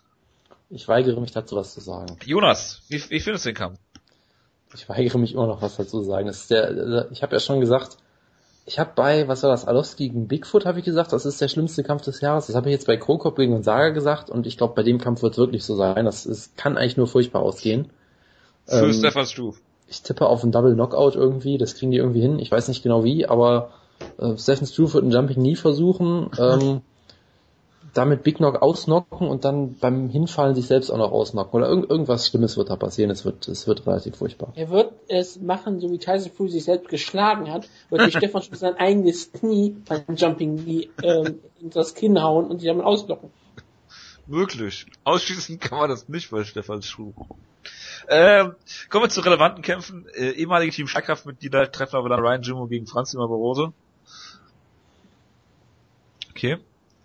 Und Nick Hein kämpft gegen einen gewissen Lukas Zajewski. Wenn ich mich nicht irre, hat er Marcin Held besiegt. Ich weiß nicht, Das ob ist Jonas, ich habe eine Frage. Wenn ich Informationen für UFC Berlin suche, wo Oh. könnte ich welche finden? Du könntest natürlich welche auf unserer tollen Webseite namens schlagkraft-mma.de finden, wo wir eine extra Sonderrubrik für UFC Berlin äh, eingerufen haben. Oh, schreibt doch jemand Artikel über diese, über diese Show. Ja, ich, ich habe auch vor, so, so kleine Artikelchen zu schreiben, wenn Kämpfe angesetzt wurden. Ähm, zuletzt wurde ja auch ein Kampf angesetzt, über den man durchaus äh, einiges schreiben konnte, der gar nicht so schlecht war. Äh, relativ oft wird auch Patrick Wyman zitiert. Antonio San also Antonio Junior, äh, wie heißt der, wie heißt der Nickname? Dos Santos. Antonio Junior Alpha dos Santos, also was ganz klar Betrug ist, weil er will, dass Leute ihn für Junior dos Santos hal- halten. Ähm, Das ist ein Beta. wird gegen Scott Escom kämpfen. Das ist durchaus ein ganz lustiger Kampf. Da habe ich einen kleinen Artikel zugeschrieben zum Beispiel. Und das werden wir auch in der Zukunft weitermachen. Ja. Natürlich. Ja. Wenn man äh, schlagkraft-mma.de slash UFC Berlin eingibt, wird man allerdings auf äh, einem 404-Error landen, oder? Äh, das ist richtig, ja. Da geht's einfach auf die Seite und da ist auch direkt ein großer Button. Das äh, kann man nicht verfehlen. Hervorragend. Gut, dann äh, war's das, glaube ich. Für News-Ecke natürlich auch noch, es gibt die ersten Trailer für Ultimate Fighter American Top gegen Black Zillions, wo, glaube ich, gesagt wird, dass die größte Fehler aller Zeiten in Miami stattfinden wird. Zwischen den beiden Head Coaches des Camps. Dana White hat gesagt, das ist der größte Hass, den er je im Mixed Martial Arts erlebt hat. Ja. Sogar noch größer als Josie Aldo und Conor McGregor. Dan Lambert gegen Glenn Robertson. Das ist, was Mixed Martial Arts Fans sehen wollen. Das ist, was Fox Sports einsenden möchte. Das ist Ultimate Fighter. Und darüber werden wir das ganze Zeit nie reden. Ja, hervorragend. Gut, dass wir nie drüber gesprochen haben. Gut, machen wir weiter mit äh, dir, lieber Wutke. Elf Kämpfe gibt es bei äh, UFC on Fox, Machida gegen Rockhold. Hast du schon deinen Zufallsgenerator bereit? Nein, ich hole den auch raus. Das sage ich nicht. Du hast gesagt, es sind elf Kämpfe, ich vertraue dir, deswegen zähle ich nach. Eins, zwei, drei, vier, sechs, sieben, acht, neun, zehn, elf, ja? Du Gut. kannst zählen, Jojo. Nein, ich habe einfach gesehen 4, 4 und 3, habe das schnell zusammengerechnet, ohne das Stück für Stück durchzuzählen. Jonas sagt bitte Stopp. Stopp. Acht. Mizugaki gegen Sterling. Ey, das, ist, äh, das ist eigentlich einer der besten Kämpfe der Card fast schon. Also, naja, gut, okay, es ist ein ziemlich cooler Kampf. Ja, ich mag Mitsugaki. Ähm, also mein Sterling. Ähm, Ist unbesiegt, soweit ich weiß. Ne? Da halten sehr viele Leute sehr große Ich, Stücke ich auf. wollte ihn, zum Beispiel auch Patrick Wyman natürlich, ähm, ich wollte Ah. ihn auch in äh, Team Schlagkraft reinholen, das hat aber leider nicht geklappt. Letzter Kampf war gegen Hugo Viana, den er ausgenockt hat. Das ist ja auch schon kein kleines Stück. Oh, da wären wir wieder bei World Series of Fighting, der hat Wolverine ausgenockt, der hat auch einen, ist halt, ist Wolverine ist aber ein Superheld, ne? Kein Vigilante. Ähm, der ist ein Mutant. Gut, okay. Gut, dass wir darüber gesprochen haben. Ja, also soll ich anfangen? Ich tippe natürlich auf Aljamain Sterling. Ich halte sehr, sehr viel von ihm. Gutes Talent und äh, Misugaki ist halt perfekter Gatekeeper, aber halt auch nicht mehr. Und das ist ja auch vollkommen in Ordnung. Das ist ja auch durchaus ehrenwert. Aber ich glaube, hier wird er verlieren. Aljamain Sterling trainiert bei Sarah Longo. Deswegen kannst du eigentlich nicht gegen ihn tippen. Äh, Mizugaki hat jetzt nochmal seinen zweiten Frühling erlebt, nachdem er äh, eine Siegesserie hatte von fünf Siegen in der UFC, hat dann diesen Dominic Cruz Kampf gehabt. Äh, ist eigentlich immer jemand gewesen in dieser WC, UFC Zeit am Anfang, wo er immer Sieg, Niederlage, Sieg, Niederlage aneinandergereiht hat. Aber ich glaube, Aljamain Sterling ist jetzt die neue Generation äh, äh, Kämpfer, die hier nach vorne kommen wird und ich glaube auch, dass er hier gewinnen wird. Ich glaube auch, dass er Misugaki finishen kann. Ja, ich möchte mal kurz was zum Serientäter generell sagen. Aktuell gibt's ja die längste Serie nebenbei. Wird immer noch von unseren ähm, Premium-Zuhörer Grissom gehalten. Der, der, hat mal vier Siege im Folge Aber gehabt. die ist nicht mehr bestehen, ne?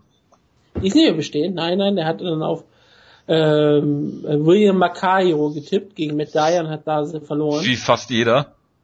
Ja.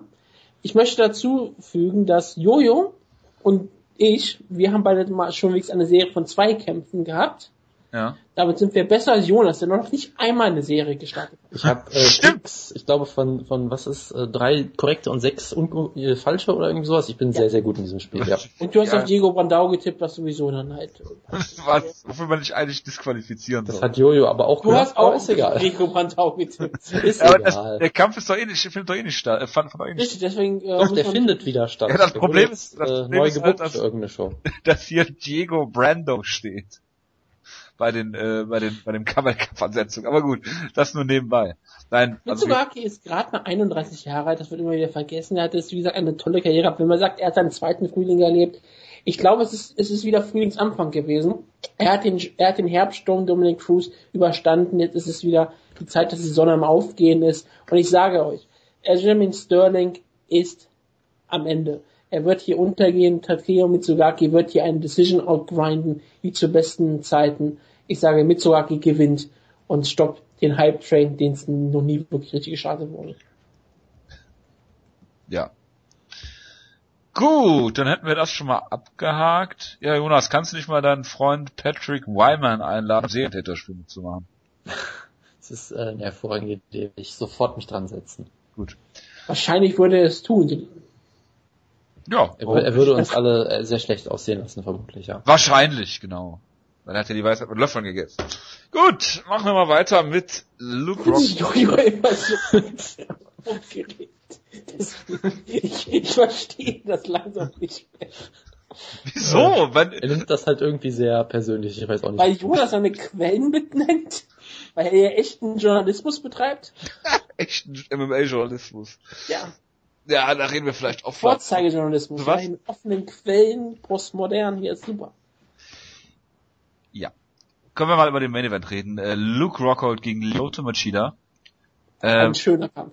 ein hervorragender Kampf. Das ist äh, so ziemlich das Beste, was du im Middleweight so booken kannst eigentlich. Nummer drei, Nummer vier der Welt. Also das Beste Ja. war natürlich äh, Yolo Romero gegen Jacare, aber es ist das zweitbeste. Ja, aber, Aber da ich gab's, habe gesprochen, dass Jonas irgendwie riesengroße Probleme hatte, dass ähm, Jolo Romero ausgefallen ist. Was soll man darüber sagen? Ich war natürlich sehr betrübt, ja. Ja, das machen wir gleich beim Co-Main Event, äh, reden wir da natürlich drüber. Ähm, Luke Rockhold hat eigentlich eine unfassbare Siegesserie gegen Leute, die nicht auf TRT sind. Äh, hatte nur diese Niederlage gegen gegen äh, äh, Vitor. Ähm, davor alles bei Strikeforce besiegt, war er auch der der letzte amtierende Champion. Ist auch relativ verletzungsanfällig, habe ich den Eindruck, muss kann mich aber auch irren. Nee, Äh, das stimmt so. Ja gut, weil er hat 2014 hat er dreimal gekämpft. Dafür Das ist Jahre, äh, die Ausnahme bei ihm auf jeden Fall, ja. genau. Deswegen hoffe ich, dass alles gut geht bis dahin. Ähm, ja, also hat äh, Bisping, Boach und Philippou aussehen lassen wie wie Schuljungen im Prinzip. Ähm, die waren waren nicht in einer Liga mit ihm. Du hast jetzt äh, gegen, Machida gesehen, äh, er kämpft jetzt gegen Machida, der hat gegen Dolloway gekämpft vorher, klar. Ähm, hat ihn ausgenockt, wie man das erwarten konnte. Musashi, Munoz waren jetzt keine Gegner für ihn im Prinzip. Selbes davor besiegt eigentlich Niederlage äh, aufgrund der äh, etwas kontroversen Punktrichterentscheidung gegen Weidmann hat halt keine Chance gehabt. Ähm, nichtsdestotrotz, Machida im, im, im Middleweight fällt auch sehr, sehr gut. Ähm, wie der Kampf wird, schwer zu sagen. Gegen Machida musst du halt immer gucken, dass du dich auf den, auf den Stil einstellen kannst. Diesen äh, Karate-Stil, den er immer fährt, diese komische Stance, die er hat, dieses In-and-Out, was er immer so macht, dass er relativ wenig schlägt. Viele Kämpfe da auch schon mal langweilig werden. Äh, während Luke Rockhold sich sehr, sehr verbessert hat. Er hat angefangen als reiner Ringer, ähm, hat sehr gutes Striking bewiesen, zeigt sehr schöne Bodykicks, ist auch sehr groß für die Gewichtsklasse, ähm, sehr, sehr großer Middleweight, ähm, sehr lang, sehr schlaksig, ähm, kann die Kämpfe auch aus di- dieser, dieser ähm, weiten Kickbox-Distanz eigentlich führen. ähm, sollte der bessere Ringer sein von beiden. Die Frage ist halt, kommt da Machida dran, kann den Kampf zu Boden nehmen. Also er ist auf sehr, sehr vielen Ebenen ein interessanter Kampf und äh, ja, mich interessiert mal, was ihr da so zu, zu sagen habt, weil ich möchte da jetzt erstmal noch keinen Tipp abgeben. Gut, möchtest du mal anfangen? Ich habe so viel schon geredet. Ja, also es ist ein unfassbar interessanter Kampf. Ich meine, Luke Rockhold, wie gesagt, du kannst halt über ihn sagen, er ist verletzungsanfällig. Das ist so mit die einzige Schwäche, die man, die einem einfällt. Gegen Vitor sah er damit ziemlich alt aus, das ist richtig, aber kann halt auch mal passieren.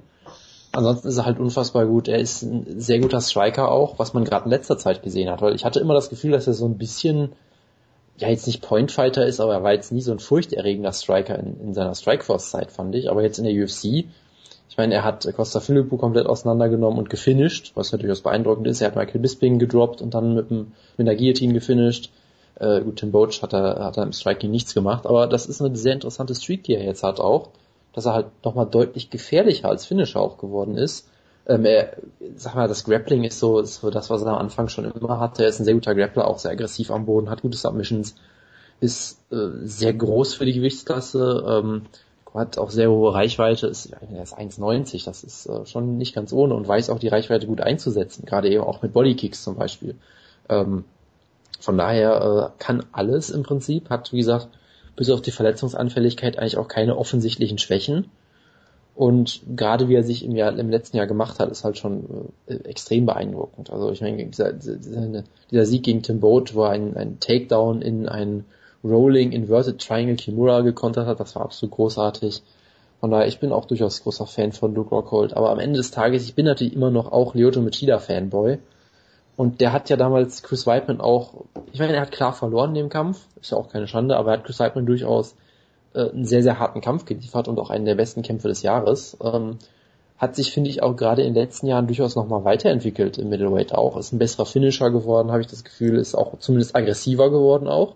Also er hatte ja auch oft mal so Kämpfe, sei es zum Beispiel auch gegen Phil Davis, wo er halt auch komplett zufrieden damit war, dass er sagt, ich möchte kontern und wenn der Gegner nicht zu mir kommt, dann mache ich halt auch nichts im Prinzip und hoffe, dass ich eine, eine Decision gewinne.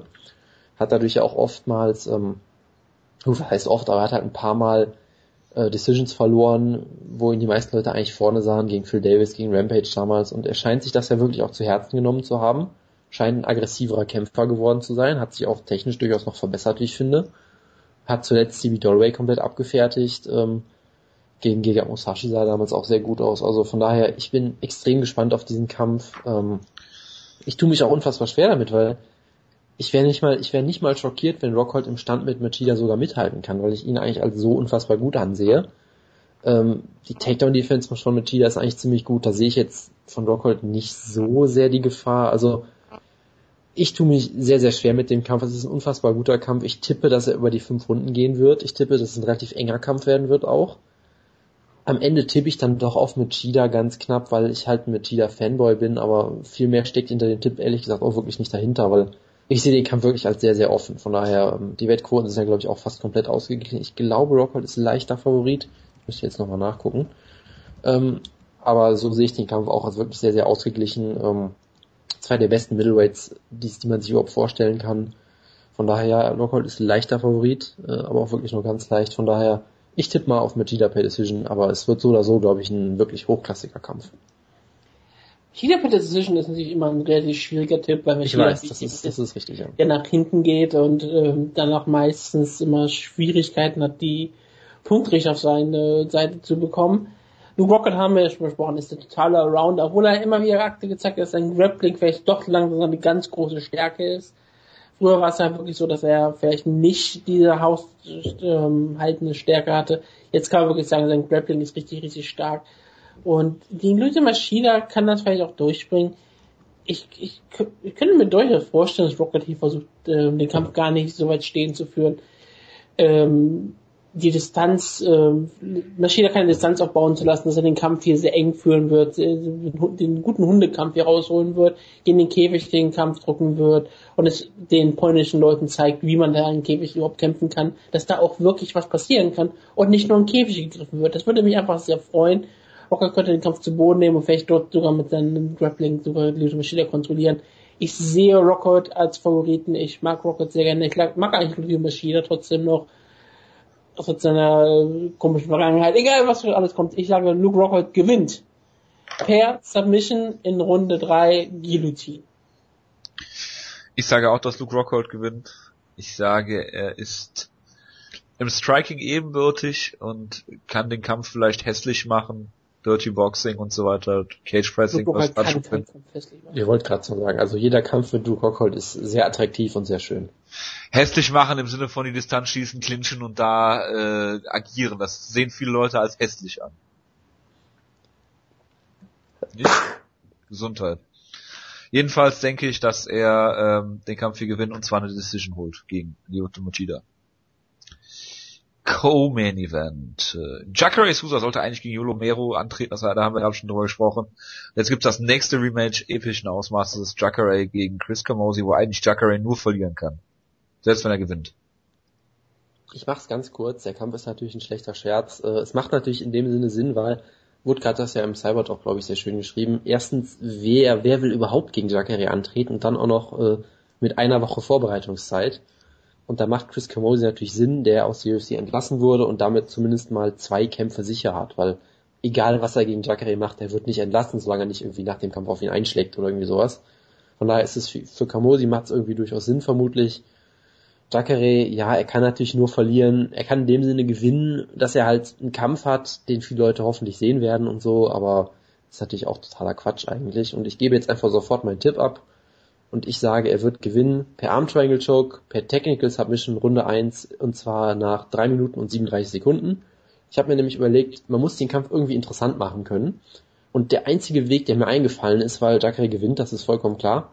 Ich habe mich zurückerinnert an Brian Bowles gegen Damasio Page damals, die haben zweimal gekämpft. Brian Bowles hat beide Male per Submission Guillotine Choke gewonnen in genau der gleichen Zeit, auf die Sekunde genau. Deshalb tippe ich drauf, dass Jacare einfach genau das gleiche macht wie im ersten Kampf und auf die Sekunde genau äh, wieder gewinnt. Und das wäre interessant, weil alles andere an dem Kampf ist stink, stinklangweilig. Im Prinzip. Wohl wahr. Was haben Chris Camozzi und Krokop gemeinsam? Beides Kroaten. Wir haben einen Sieg per Krokop-Joke. Nein, sie haben beide längere Zeit mit Stipe Miosic trainiert. Und wir haben gesehen, was Stipe Miosic mit Mirko Krokop gemacht hat. Und vielleicht hat auch ähm, Chris Camozzi sehr viel von Stipe Miosic gelernt und wird jetzt das Gleiche mit ähm, Jacare Souza machen. Vielleicht wird Chris Camozzi erst zwei Runden richtig schlecht aussehen und dann wird der Jacare Souza brutal ausnocken. Vielleicht. Ich sage nein, äh, Jacare Souza wird das machen, was er am besten kann, nämlich alles besser als Chris und wird den Kampf beenden, wie er möchte. Es ist halt einfach das Problem, wie, wie ich das angesprochen habe, wie ich es gepostet habe. Wer will gegen Souza kämpfen? Wer will eine Woche vorher haben? Die UFC will ihn auf der Card haben, weil es ist halt ähm, auf Fox und Jacare ist der nächste Herausforderer. Jetzt ist das ja eigentlich wirklich, es muss ja der nächste Herausforderer sein. Er hat ja nicht mal einen Gegner diese Wochenende. Und wenn er da verliert, das wäre, okay, das wäre noch ein größerer Upset als Rowan Calderwood, wenn hier Jacare Souza gegen Chris Camozzi verliert. Ähm, das wäre schon, das wäre eine wirklich schlimme Sache für viele Mixed Martial Arts Fans. Aber es wäre eine tolle Story. Camozzi sah ja mal eine lange Zeit lang in der UFC wirklich aus, hätte er durch riesengroß, hätte er durch das Potenzial gehabt, nicht riesengroßes Potenzial, aber durch das Potenzial gehabt. Dann hat er gegen Sousa verloren und dann ging es nur noch bergab. Larkin, Bruno Santos, Rafael Nadal, da, dann endet seine Karriere in der UFC wie immer, ging zurück äh, nach Denver, gewann dann einen Titel und jetzt ist er zurück in der UFC. Wunderbar dafür, er wird es danach seine UFC-Karriere wieder fortsetzen können. Vielleicht kann er nach seiner Jacare-Niederlage, die er äh, äh, erleben wird, vielleicht wieder Fuß fassen in der UFC. Ich gönn's ihm, aber am nächsten Mal hat er keine Chance. Jacare, wie er möchte. Absolut, ich habe dem nichts hinzuzufügen. Jacare hat ja im Striking äh, sehr gute Fortschritte gemacht, deswegen kann ich mir durchaus beides vorstellen. Entweder, dass er äh, äh, Camozzi zu Boden schlägt und dann per Ground Pound gewinnt, oder ihn halt zu Boden nimmt und dort submittet relativ schnell. Äh, er kann nur verlieren, wenn er dann verlieren sollte, dann ist das natürlich absoluter, äh, absolut großartig äh, für Chris Camozzi würde die Middleweight Division äh, vors Licht stellen, dann muss man halt Rockhold den Title Shot geben. Ich glaube nicht dran und deswegen äh, hier Jacare, wie er möchte. Mhm. Nächster Kampf. Äh, Cup Swanson gegen Max Holloway und das ist sehr interessant. Insofern, als dass Cap Swanson äh, nach seiner Niederlage jetzt gegen Frankie Edgar äh, dem spätesten Finish, das jemals einem UFC-Kampf äh, gab, äh, vier Sekunden vor Schluss der fünften Runde. Ähm, ja gut, da war halt das Ende der Veranstaltung erreicht für Cap Swanson nach der Siegesserie. Der hatte bei der in der UFC jetzt äh, alles auseinandergeschraubt hat, was man ihm in den Weg gestellt hat. Äh, stellt man jetzt gegen Max Holloway, der auch eine Siegesserie jetzt hat mit fünf Siegen. Hm. Ich sehe Max Holloway äh, gerne. Ich halte ihn für relativ gut, nicht so gut wie Jonas ihn, äh, für Jonas ihn hält. Ja, der Jonas, du hältst große Stücke auf Max Holloway. Er hat durchaus Fortschritte gemacht. Ja, seit seinem ersten UFC-Kampf, wo er ein reiner Striker war, äh, Poirier da vor ein, das eine oder andere Problem gestellt hat und dann am Boden sah, als wäre er äh, eine Schildkröte auf dem Rücken. Sah auch im Grappling nicht so gut aus gegen Conor McGregor, der einen Kreuzbandriss hatte und ihn zwei Runden lang am Boden kontrollieren konnte, zum Boden neben und dort kontrollieren konnte. Ähm, ich denke, Max Holloway ist ein guter Striker, ein guter technischer Striker. Ähm, aber Cap Swanson hat einfach äh, sehr viel Power. Wir werden jetzt gleich über Palmte sprechen, hoffe ich. Äh, um es kurz zu machen, ich glaube, dass Cap Swanson entweder eine Decision gewinnt oder ähm, äh, ihn per Knockout finisht. Ähm, kann natürlich auch sein, dass es jetzt bergab geht mit Cap Swanson, das weiß man nicht, aber ich würde hier dennoch äh, Cap Swanson äh, den Vorzug geben über Max Holloway, weil ich ihn einfach für den etwas besseren Kämpfer halte. Holloway ist auch, hat auch echt einen komischen Karriereverlauf. Ich meine, er war ziemlich jung, als er gegen Poirier gekämpft hat. Ich glaube 20 bestimmt oder was, ne? Ich glaube 18 war, sogar. Er war sogar war sehr, sehr ja, der Kampf war vor drei Jahren, er ist jetzt 23, also wird er 91er Baujahr, der Kampf war 19. Er war 19. 19, okay. Gerade 19 geworden, ja. Sagen wir beide ähm, nah dran. Ich war 20, du Komplett falsch. Ja. Ich habe gesagt, nah dran. Also ähm, er hat, wie gesagt, das in Borena hat dann ein tolles Debüt gefeiert, hat danach ähm, gegen etwas leichtere Gegner gekämpft, hat äh, darauf wieder gezeigt, dass er ein tolles Talent ist. Und ähm, dann kamen seine Kämpfe gegen Bermudes und Conor McGregor, die beide ähm, eine Nummer zu groß für ihn waren. Seitdem wurde er gegen ähm, solide Gegner gestellt, die aber ihn vor keine so großen Herausforderungen stellten. Ähm, Außer Lennart Garcia, gegen den er verloren hat? gegen Lennart Garcia sah nicht gut aus. Das habe ich eben noch vergessen zu erwähnen und wollte ich erwähnen, bevor ja, das war immer aber auch, erwähnen muss. Ja, muss ich auch. Das war aber auch nachdem er, äh, das war bevor er gegen Mobilus und Conor McGregor ähm, outclassed wurde, aber ist ja auch völlig in Ordnung.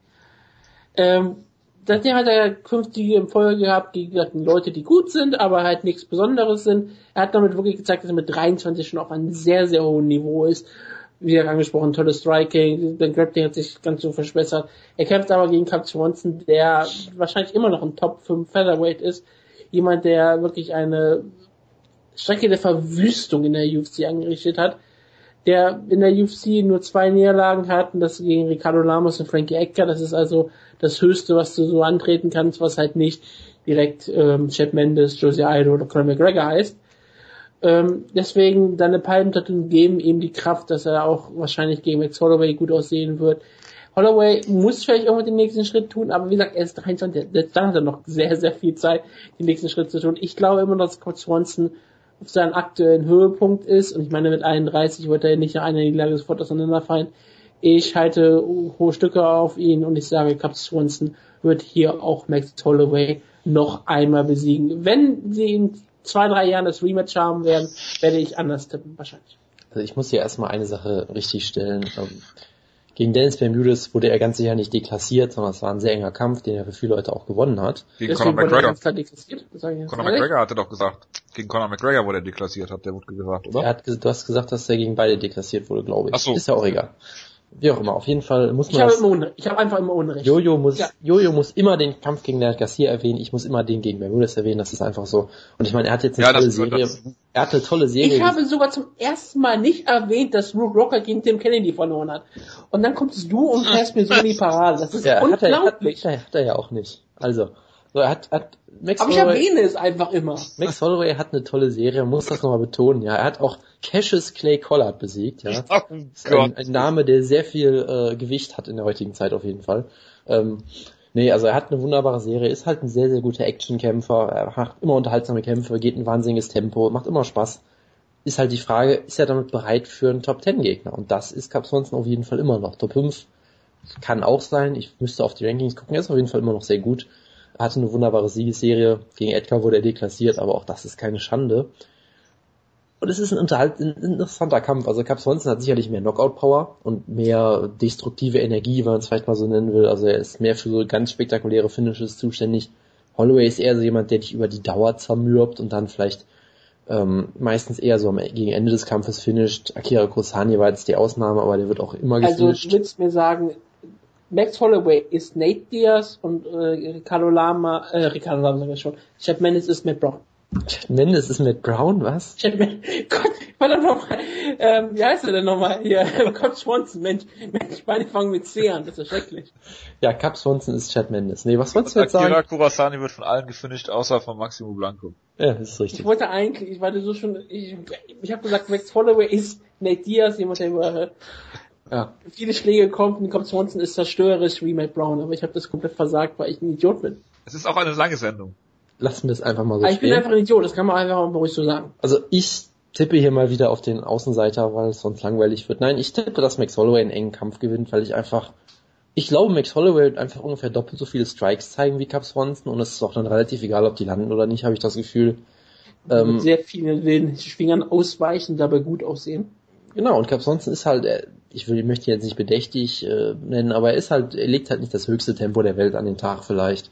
Und ich glaube, dass Max Holloway allein durch äh, die, die Schlagmenge ihn da durchaus besiegen kann in einem engen und sehr unterhaltsamen Kampf. Aber wie heißt denn Schlagkraft? Das muss dir bewusst sein, ne?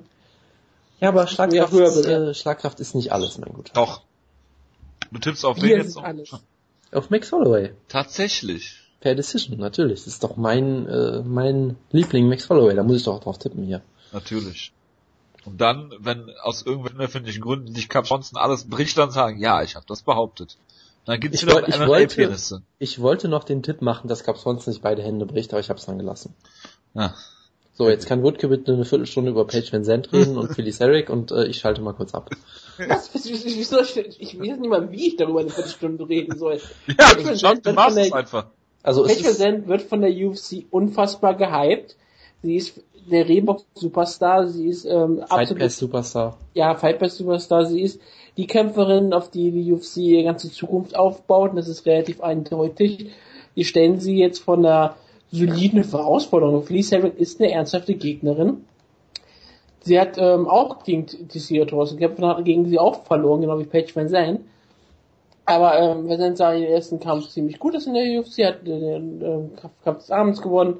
Aber ähm, sagen wir mal, Kenny Curran ist es nicht gerade das höchste Niveau. Felice Herrick ist damit schon eine ziemlich höhere Steigerung und ist auch ganze Zeit die zweitbeste Kämpferin, die Zandt je gekämpft hat. Und wir werden sehen, wie weit sie jetzt schon ist. Herring kann hier diesen Kampf auch gewinnen. Also viele Leute sagen so, oh, Van Zandt, die ist jetzt schon die nächste Superstar. Wow, sie ist ja schon gesichert, die wird in den nächsten zwei Jahren ähm, super Pay-Per-View-Draw sein, die neue Ronda Rousey, größer als Ronda Rousey, ist eh hübscher und viel besser und dünner und was auch immer, besser vermarktbar und sie ist noch nicht, die ist wahrscheinlich sogar eine bessere Schauspielerin als Ronda Rousey. Das alles ist wichtig und sie hat bei Reebok einen Vertrag, das wird total gehypt, aber wir müssen erst mal sehen, sie ist 21, sie kann jetzt noch vor viele Probleme gestellt werden, aber in Zukunft kann sie natürlich absolut zeigen, dass sie Top-Kopfkämpferin ist. Vielleicht kann es jetzt auch schon zeigen. Es ist schwierig zu sehen. Ähm, ich wäre nicht schockiert, falls Felix Herring hier irgendwie eine Decision rausholt. Aber ähm, im Normalfall wäre es für die UFC das Beste, was ihm passieren kann, wenn Paige Van Zandt gewinnt. Und auch für die Division wäre es das Beste. Sie braucht äh, frisches Blut, sie braucht ein, ein, eine Star wie Paige Van Zandt. Und ähm, es wäre gut für die Division. Deswegen Hoffnung wäre, dass Paige Van Zandt gewinnt. Dann schauen wir mal, wie viele Leute sie in den Himmel hypen werden und sagen, dass sie wieder per Google die größte Star der UFC aktuell ist. Die größte Star. Ja, also, Star ist ein englischer Begriff. Ich kann den Artikel benutzen, wie ich möchte. also, ja. Phyllis Herrick ist halt, äh, ja, Phyllis Herrick ist halt Phyllis Herrick. Da muss man, glaube ich, vielleicht gar nicht mehr so viel drüber sagen. Paige Van Zandt, also, was, man kann sagen über sie, was man will. Der letzte Kampf von ihr war sehr, sehr unterhaltsam. So, das muss man, kann man einfach mal so umwerfen. Ich weiß nicht, was das jetzt über sie als Kämpferin aussagt, weil halt Kellen Curran ist sicherlich auch nicht schlecht, aber anhand des Records weiß ich jetzt auch überhaupt nicht, was das Potenzial von Paige Van Zandt ist oder wie gut sie aktuell ist. Kann ich wirklich überhaupt nicht beurteilen. Sie ist natürlich sehr vermarktbar, die UFC liebt sie komplett. und hat diesen Kampf gebuckt. Ich glaube, wenn ich das Hype-Video dazu gucke, werde ich äh, schwer depressiv, weil das wird, glaube ich, ganz furchtbar. Und die ganze Art und Weise, wie der Kampf aufgebaut wird, ist halt sehr transparent. So, wir stellen halt äh, Felix Herrick, die immer sich sehr ähm, sehr stark vermarktet mit Patreon Send, wo man hofft, dass sie das gleiche macht und man hofft eigentlich, dass sie sich gegenseitig die Kleider ausziehen. Das ist vermutlich die Hoffnung der UFC in dem Kampf. Sie kämpfen in den Kleidern? Das wäre aber interessant, wie Wutke das, das bewertet. Ja, dass die Kleid, das wäre, ähm, wenn sie beide in Kleidern kämpfen, wäre es vielleicht in Ordnung. Dass sie ein, ein Brown Panties Match machen, ist glaube ich die insgeheim die Hoffnung der UFC. Und ich meine, so schlecht wie Frauenbekleidung reguliert ist, wäre es glaube ich gar nicht mal verboten nach den Regeln. Das müssen wir auch noch mal rausfinden. Das wäre auch so ein Thema für Wutke. Ich tippe einfach auf Page Van Zandt per Decision. Mehr habe ich dazu nicht zu sagen. Ich habe dazu gar nichts zu sagen. Das ist mir völlig egal. Und eigentlich gönne ich der UFC, dass Page Van Zandt verliert. So. Sagst du nur, weil du eine Freundin hast? Äh, ja. Natürlich. Die dir hier sehr aufmerksam, aufmerksam zuhört gerade. Natürlich, absolut. Gerade weil du sehr häufig bei Google Page Van Zandt das eingegeben hast. Ich habe nicht einmal, ich weiß nicht mal, wie Page Van Zandt aussieht. So. Natürlich. Weiter. Äh, Jim Miller sollte eigentlich kämpfen gegen Paul Felder. Äh, jemand, den es äh, hypt. Hoffe ich doch. Äh, das ist richtig, ja. Jetzt kämpft er gegen jemand anders, den der Jonas hypt, als seinem letzten Kampf. Äh, Benil Dariush. Deshalb Jonas, bitte. Jawohl, also Benil Dariush ähm, ist auch ein großer, äh, ein großer Kumpel von Patrick Wyman ist schon wieder erwähnt in der Ausgabe, ich weiß gar nicht. Ein Glück wurde er genannt. Und, äh, das Schlimme ist, ich habe letztes bei diesem Tippspiel nicht auf Benny Derouche getippt, weil Jonas auf Darren Cruz getippt hat. ja, jetzt finde ich wieder schuld. Natürlich also, bist du schuld, weil du nach einem Kampf heute wieder hypst, ohne Grund und Also Benny Dariush... Vorher hat er auf Darren Cruz getippt und dann ist hyped auf einmal Benny Derouche. ja, ja, das, das ist immer... Äh, ja, also, Dariush, Trainingspartner von Rafael dos Anjos, ist ja auch nicht ganz so schlecht, ähm, kam eigentlich als, als Black Belt als Grappler in den Sport vor allem hat sich jetzt auch durchaus gemacht. Ich meine, gut, er wurde von Ramsey Nijem ausgenockt, das sollte nicht passieren unbedingt, aber kann halt mal passieren. Ja, es ist halt die erste, die einzige Niederlage überhaupt und seitdem sah er halt ziemlich gut aus hier. Und halt gerade der Kampf gegen Darren Cruikshank war halt schon sehr beeindruckend, so wie Adriano Martins damals gegen Cruikshank auch aussah. Vielleicht liegt halt, einfach ein Cruikshank, der nicht so gut ist, wie man ihn macht. Das äh, ist sicherlich auch ein Faktor. Was sagt Patrick Weimer denn zu Cruikshank? Der würde sicherlich sagen, dass er ein sehr unterhaltsamer Kämpfer ist, der natürlich kein, Elite, kein Elite-Kämpfer ist, aber und dass die Deutschland. Den, den zu outstriken musst du, den zu outstriken musst du halt trotzdem erstmal schaffen. Und ich sag mal, Dariush hat halt den großen Bonus, er hat auf der gleichen Karte gekämpft wie Dos Anjos und er hat auch sehr ähnlich gekämpft, also auch mit diesem wunderbaren Bodykicks sehr viel gearbeitet. Das heißt, äh, stilistisch wirkt er so ein Hast bisschen ähnlich. Dariush und äh, den Champion in einem Satz genannt. Was? Du hast gerade den Champion und Benil Dariush in einem äh, Satz genannt. Ja, wo ist jetzt das Problem? Ich wollte doch einen Vergleich zwischen denen herziehen, weil sie Trainingspartner sind. Ich dachte, du weil sie bei der, die, die, waren, die sind Trainingspartner, haben bei der gleichen Card gekämpft, ein bisschen so einen ähnlichen Stil mit diesen Bodykicks und so. Das heißt, ich kann mir durchaus vorstellen, dass er auch deswegen noch ein bisschen extra gehypt wird. Ähm, von dir von vor. daher, das ist sicherlich nicht ganz un unrichtig. Also er hat Darren Cruikshank so sehr outstriked, dass Cruikshank Takedowns gegen den Black Belt versucht hat und natürlich sofort submitted wurde. Also in dem Kampf sah er super aus. Cruikshank ist natürlich auch nur ein Gatekeeper, aber im Lightweight ist Gatekeeper halt auch ziemlich gut. Von daher, den musst du auch erstmal so besiegen. Deshalb finde ich, halte ich ziemlich ich viel finde, von Cruikshank ist ein äh, Journeyman. Relativ eindeutig. Ja, das ist ein anderer Begriff für Gatekeeper, oder? Nein. Kann man jetzt, da kann man sich jetzt ewig drüber streiten. Ist ja auch egal. Matt Horwich zum Beispiel ist ein Journeyman. Würdest du Matt Horwich als Gatekeeper bezeichnen? In der Independent-Szene absolut. Die Frage ist halt auf welchem Niveau. Ist ja auch egal. Auf jeden Fall, ähm, Jim Miller ist natürlich wahnsinnig gut immer gewesen, sehr aggressiver Grappler, wunderbarer Finisher. Ich behaupte seit Jahren ja, dass er auf dem absteigenden Ast ist. Es trifft nie so ganz ein, habe ich das Gefühl, aber ich behaupte es einfach immer weiter.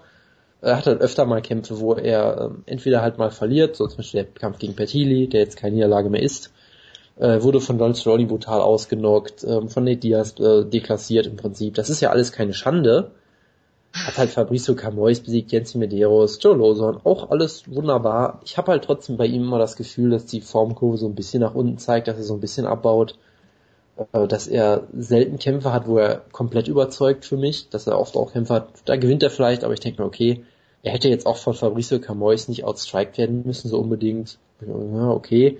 Also von daher, er ist immer noch natürlich ein sehr, sehr gefährlicher Kämpfer. Ist, wenn du es ganz einfach zusammenfassen musst, Jim Miller verliert entweder gegen Title Contender oder ehemalige Champions oder Leute, die auch Marihuana sind.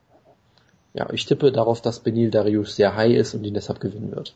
Ja, wenn Das- Melissa Riusch ähm, äh, Marihuana äh, missbraucht, wie man es nennen muss, oder halt gerne konsumiert, dann wird er auch gegen Jim Miller gewinnen.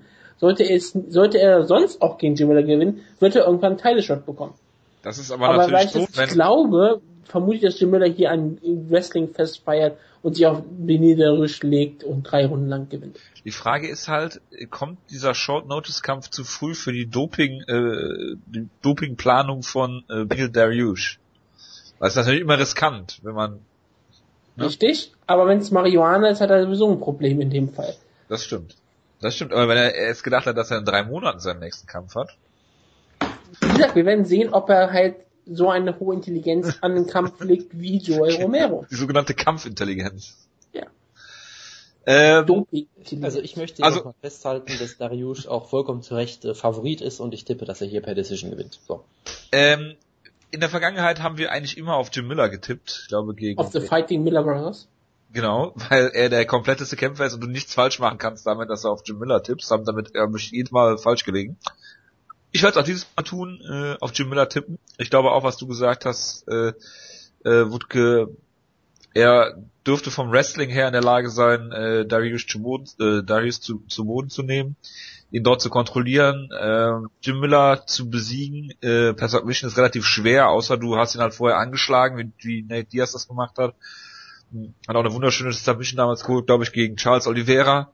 Ich glaube, dass Jim Miller hier den Kampf äh, gewinnt, auch per Decision. So.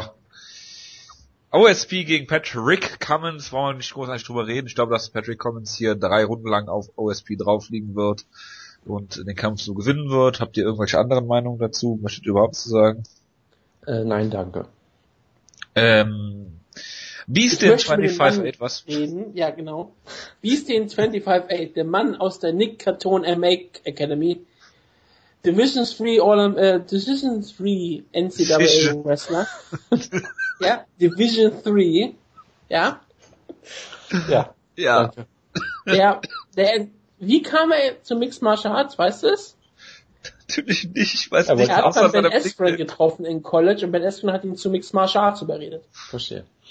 Ja, und jetzt ist er in der UFC und Ben Askren nicht. Richtig.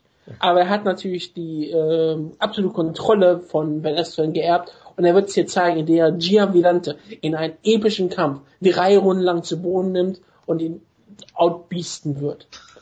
Ich, tippe, ich tippe darauf, dass er per Knockout in, in, in Minute 6 gewinnt. Ja, ich sage, Gian Villante gewinnt so gut wie keinen Kampf, deshalb tippe ich gegen ihn. Was ist Gian Villante eigentlich noch in der UFC? Weil er jung ist und seinen letzten Kampf gewonnen hat. Jung Das- für Light Heavyweight, das kann man natürlich wirklich dazu sagen. Ja, er ist äh, 29. Ich meine, war halt- nicht, es gab doch mal diesen Artikel von, ich glaube, Mookie Alexander, wo gesagt wurde, es gibt irgendwie vier Light Heavyweights in der UFC, die unter 30 sind und er Ja. war einer davon. Genau. Ja. Wer sind die anderen drei? Er hat auch mal damals, Corey damals- Anderson ist einer. Hat er schon? Nee, das der war, der war nicht dabei. Der war nicht dabei. Das war, das war vor einem Jahr, also da war er noch nicht in der UFC. Das Das war, äh, John Jones, Phil Gustafsson, Davis, genau, und Gustafsson. irgendwie sowas. Genau. Das war Da nicht passt Villante auch völlig in die Liste rein. Gian Piero Villante. Genau. Gut, Misugaki gegen Sterling haben wir drüber geredet, Sullivan gegen Means brauchen wir nicht drüber reden. Und Mandau Jimmy Hetz können wir diesmal auch Haben wir drüber geredet schon in einer der letzten Ausgaben und der Opener ist Eddie Gordon gegen Chris Dempsey, ein Middleweight-Kampf. So. Hat jemand von euch noch irgendwas zu irgendwas? Nein. Gut. Dann verabschiede ich mich jetzt in äh, aller Form. Äh, wünsche euch eine gute Woche. Entschuldige Eine kurze Ausgabe, kein Problem. falls jemand diese Ausgabe für zu kurz hält. Ähm, Feedback immer wieder gerne erwünscht, ähm, konstruktive Kritik, Lob, wie auch immer. Äh, ihr kennt die äh, Kanäle Twitter, unsere Homepage und äh, Facebook. iTunes-Bewertung haben wir lange nicht mehr drüber geredet. Wir freuen uns auch über iTunes-Bewertungen. Äh, wie gesagt, guten Start in die Woche. Ich wünsche euch was. Wir hören uns nächste Woche wieder. iTunes? Bitte was? Ich weiß nicht mal mehr, was iTunes ist. Ja, das äh, erkläre ich dir dann, indem ich dir eine iTunes-Bewertung schreibe auf unserem Account.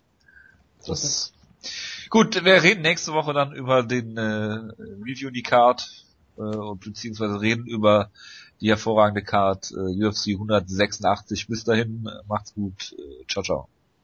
Ciao, ciao.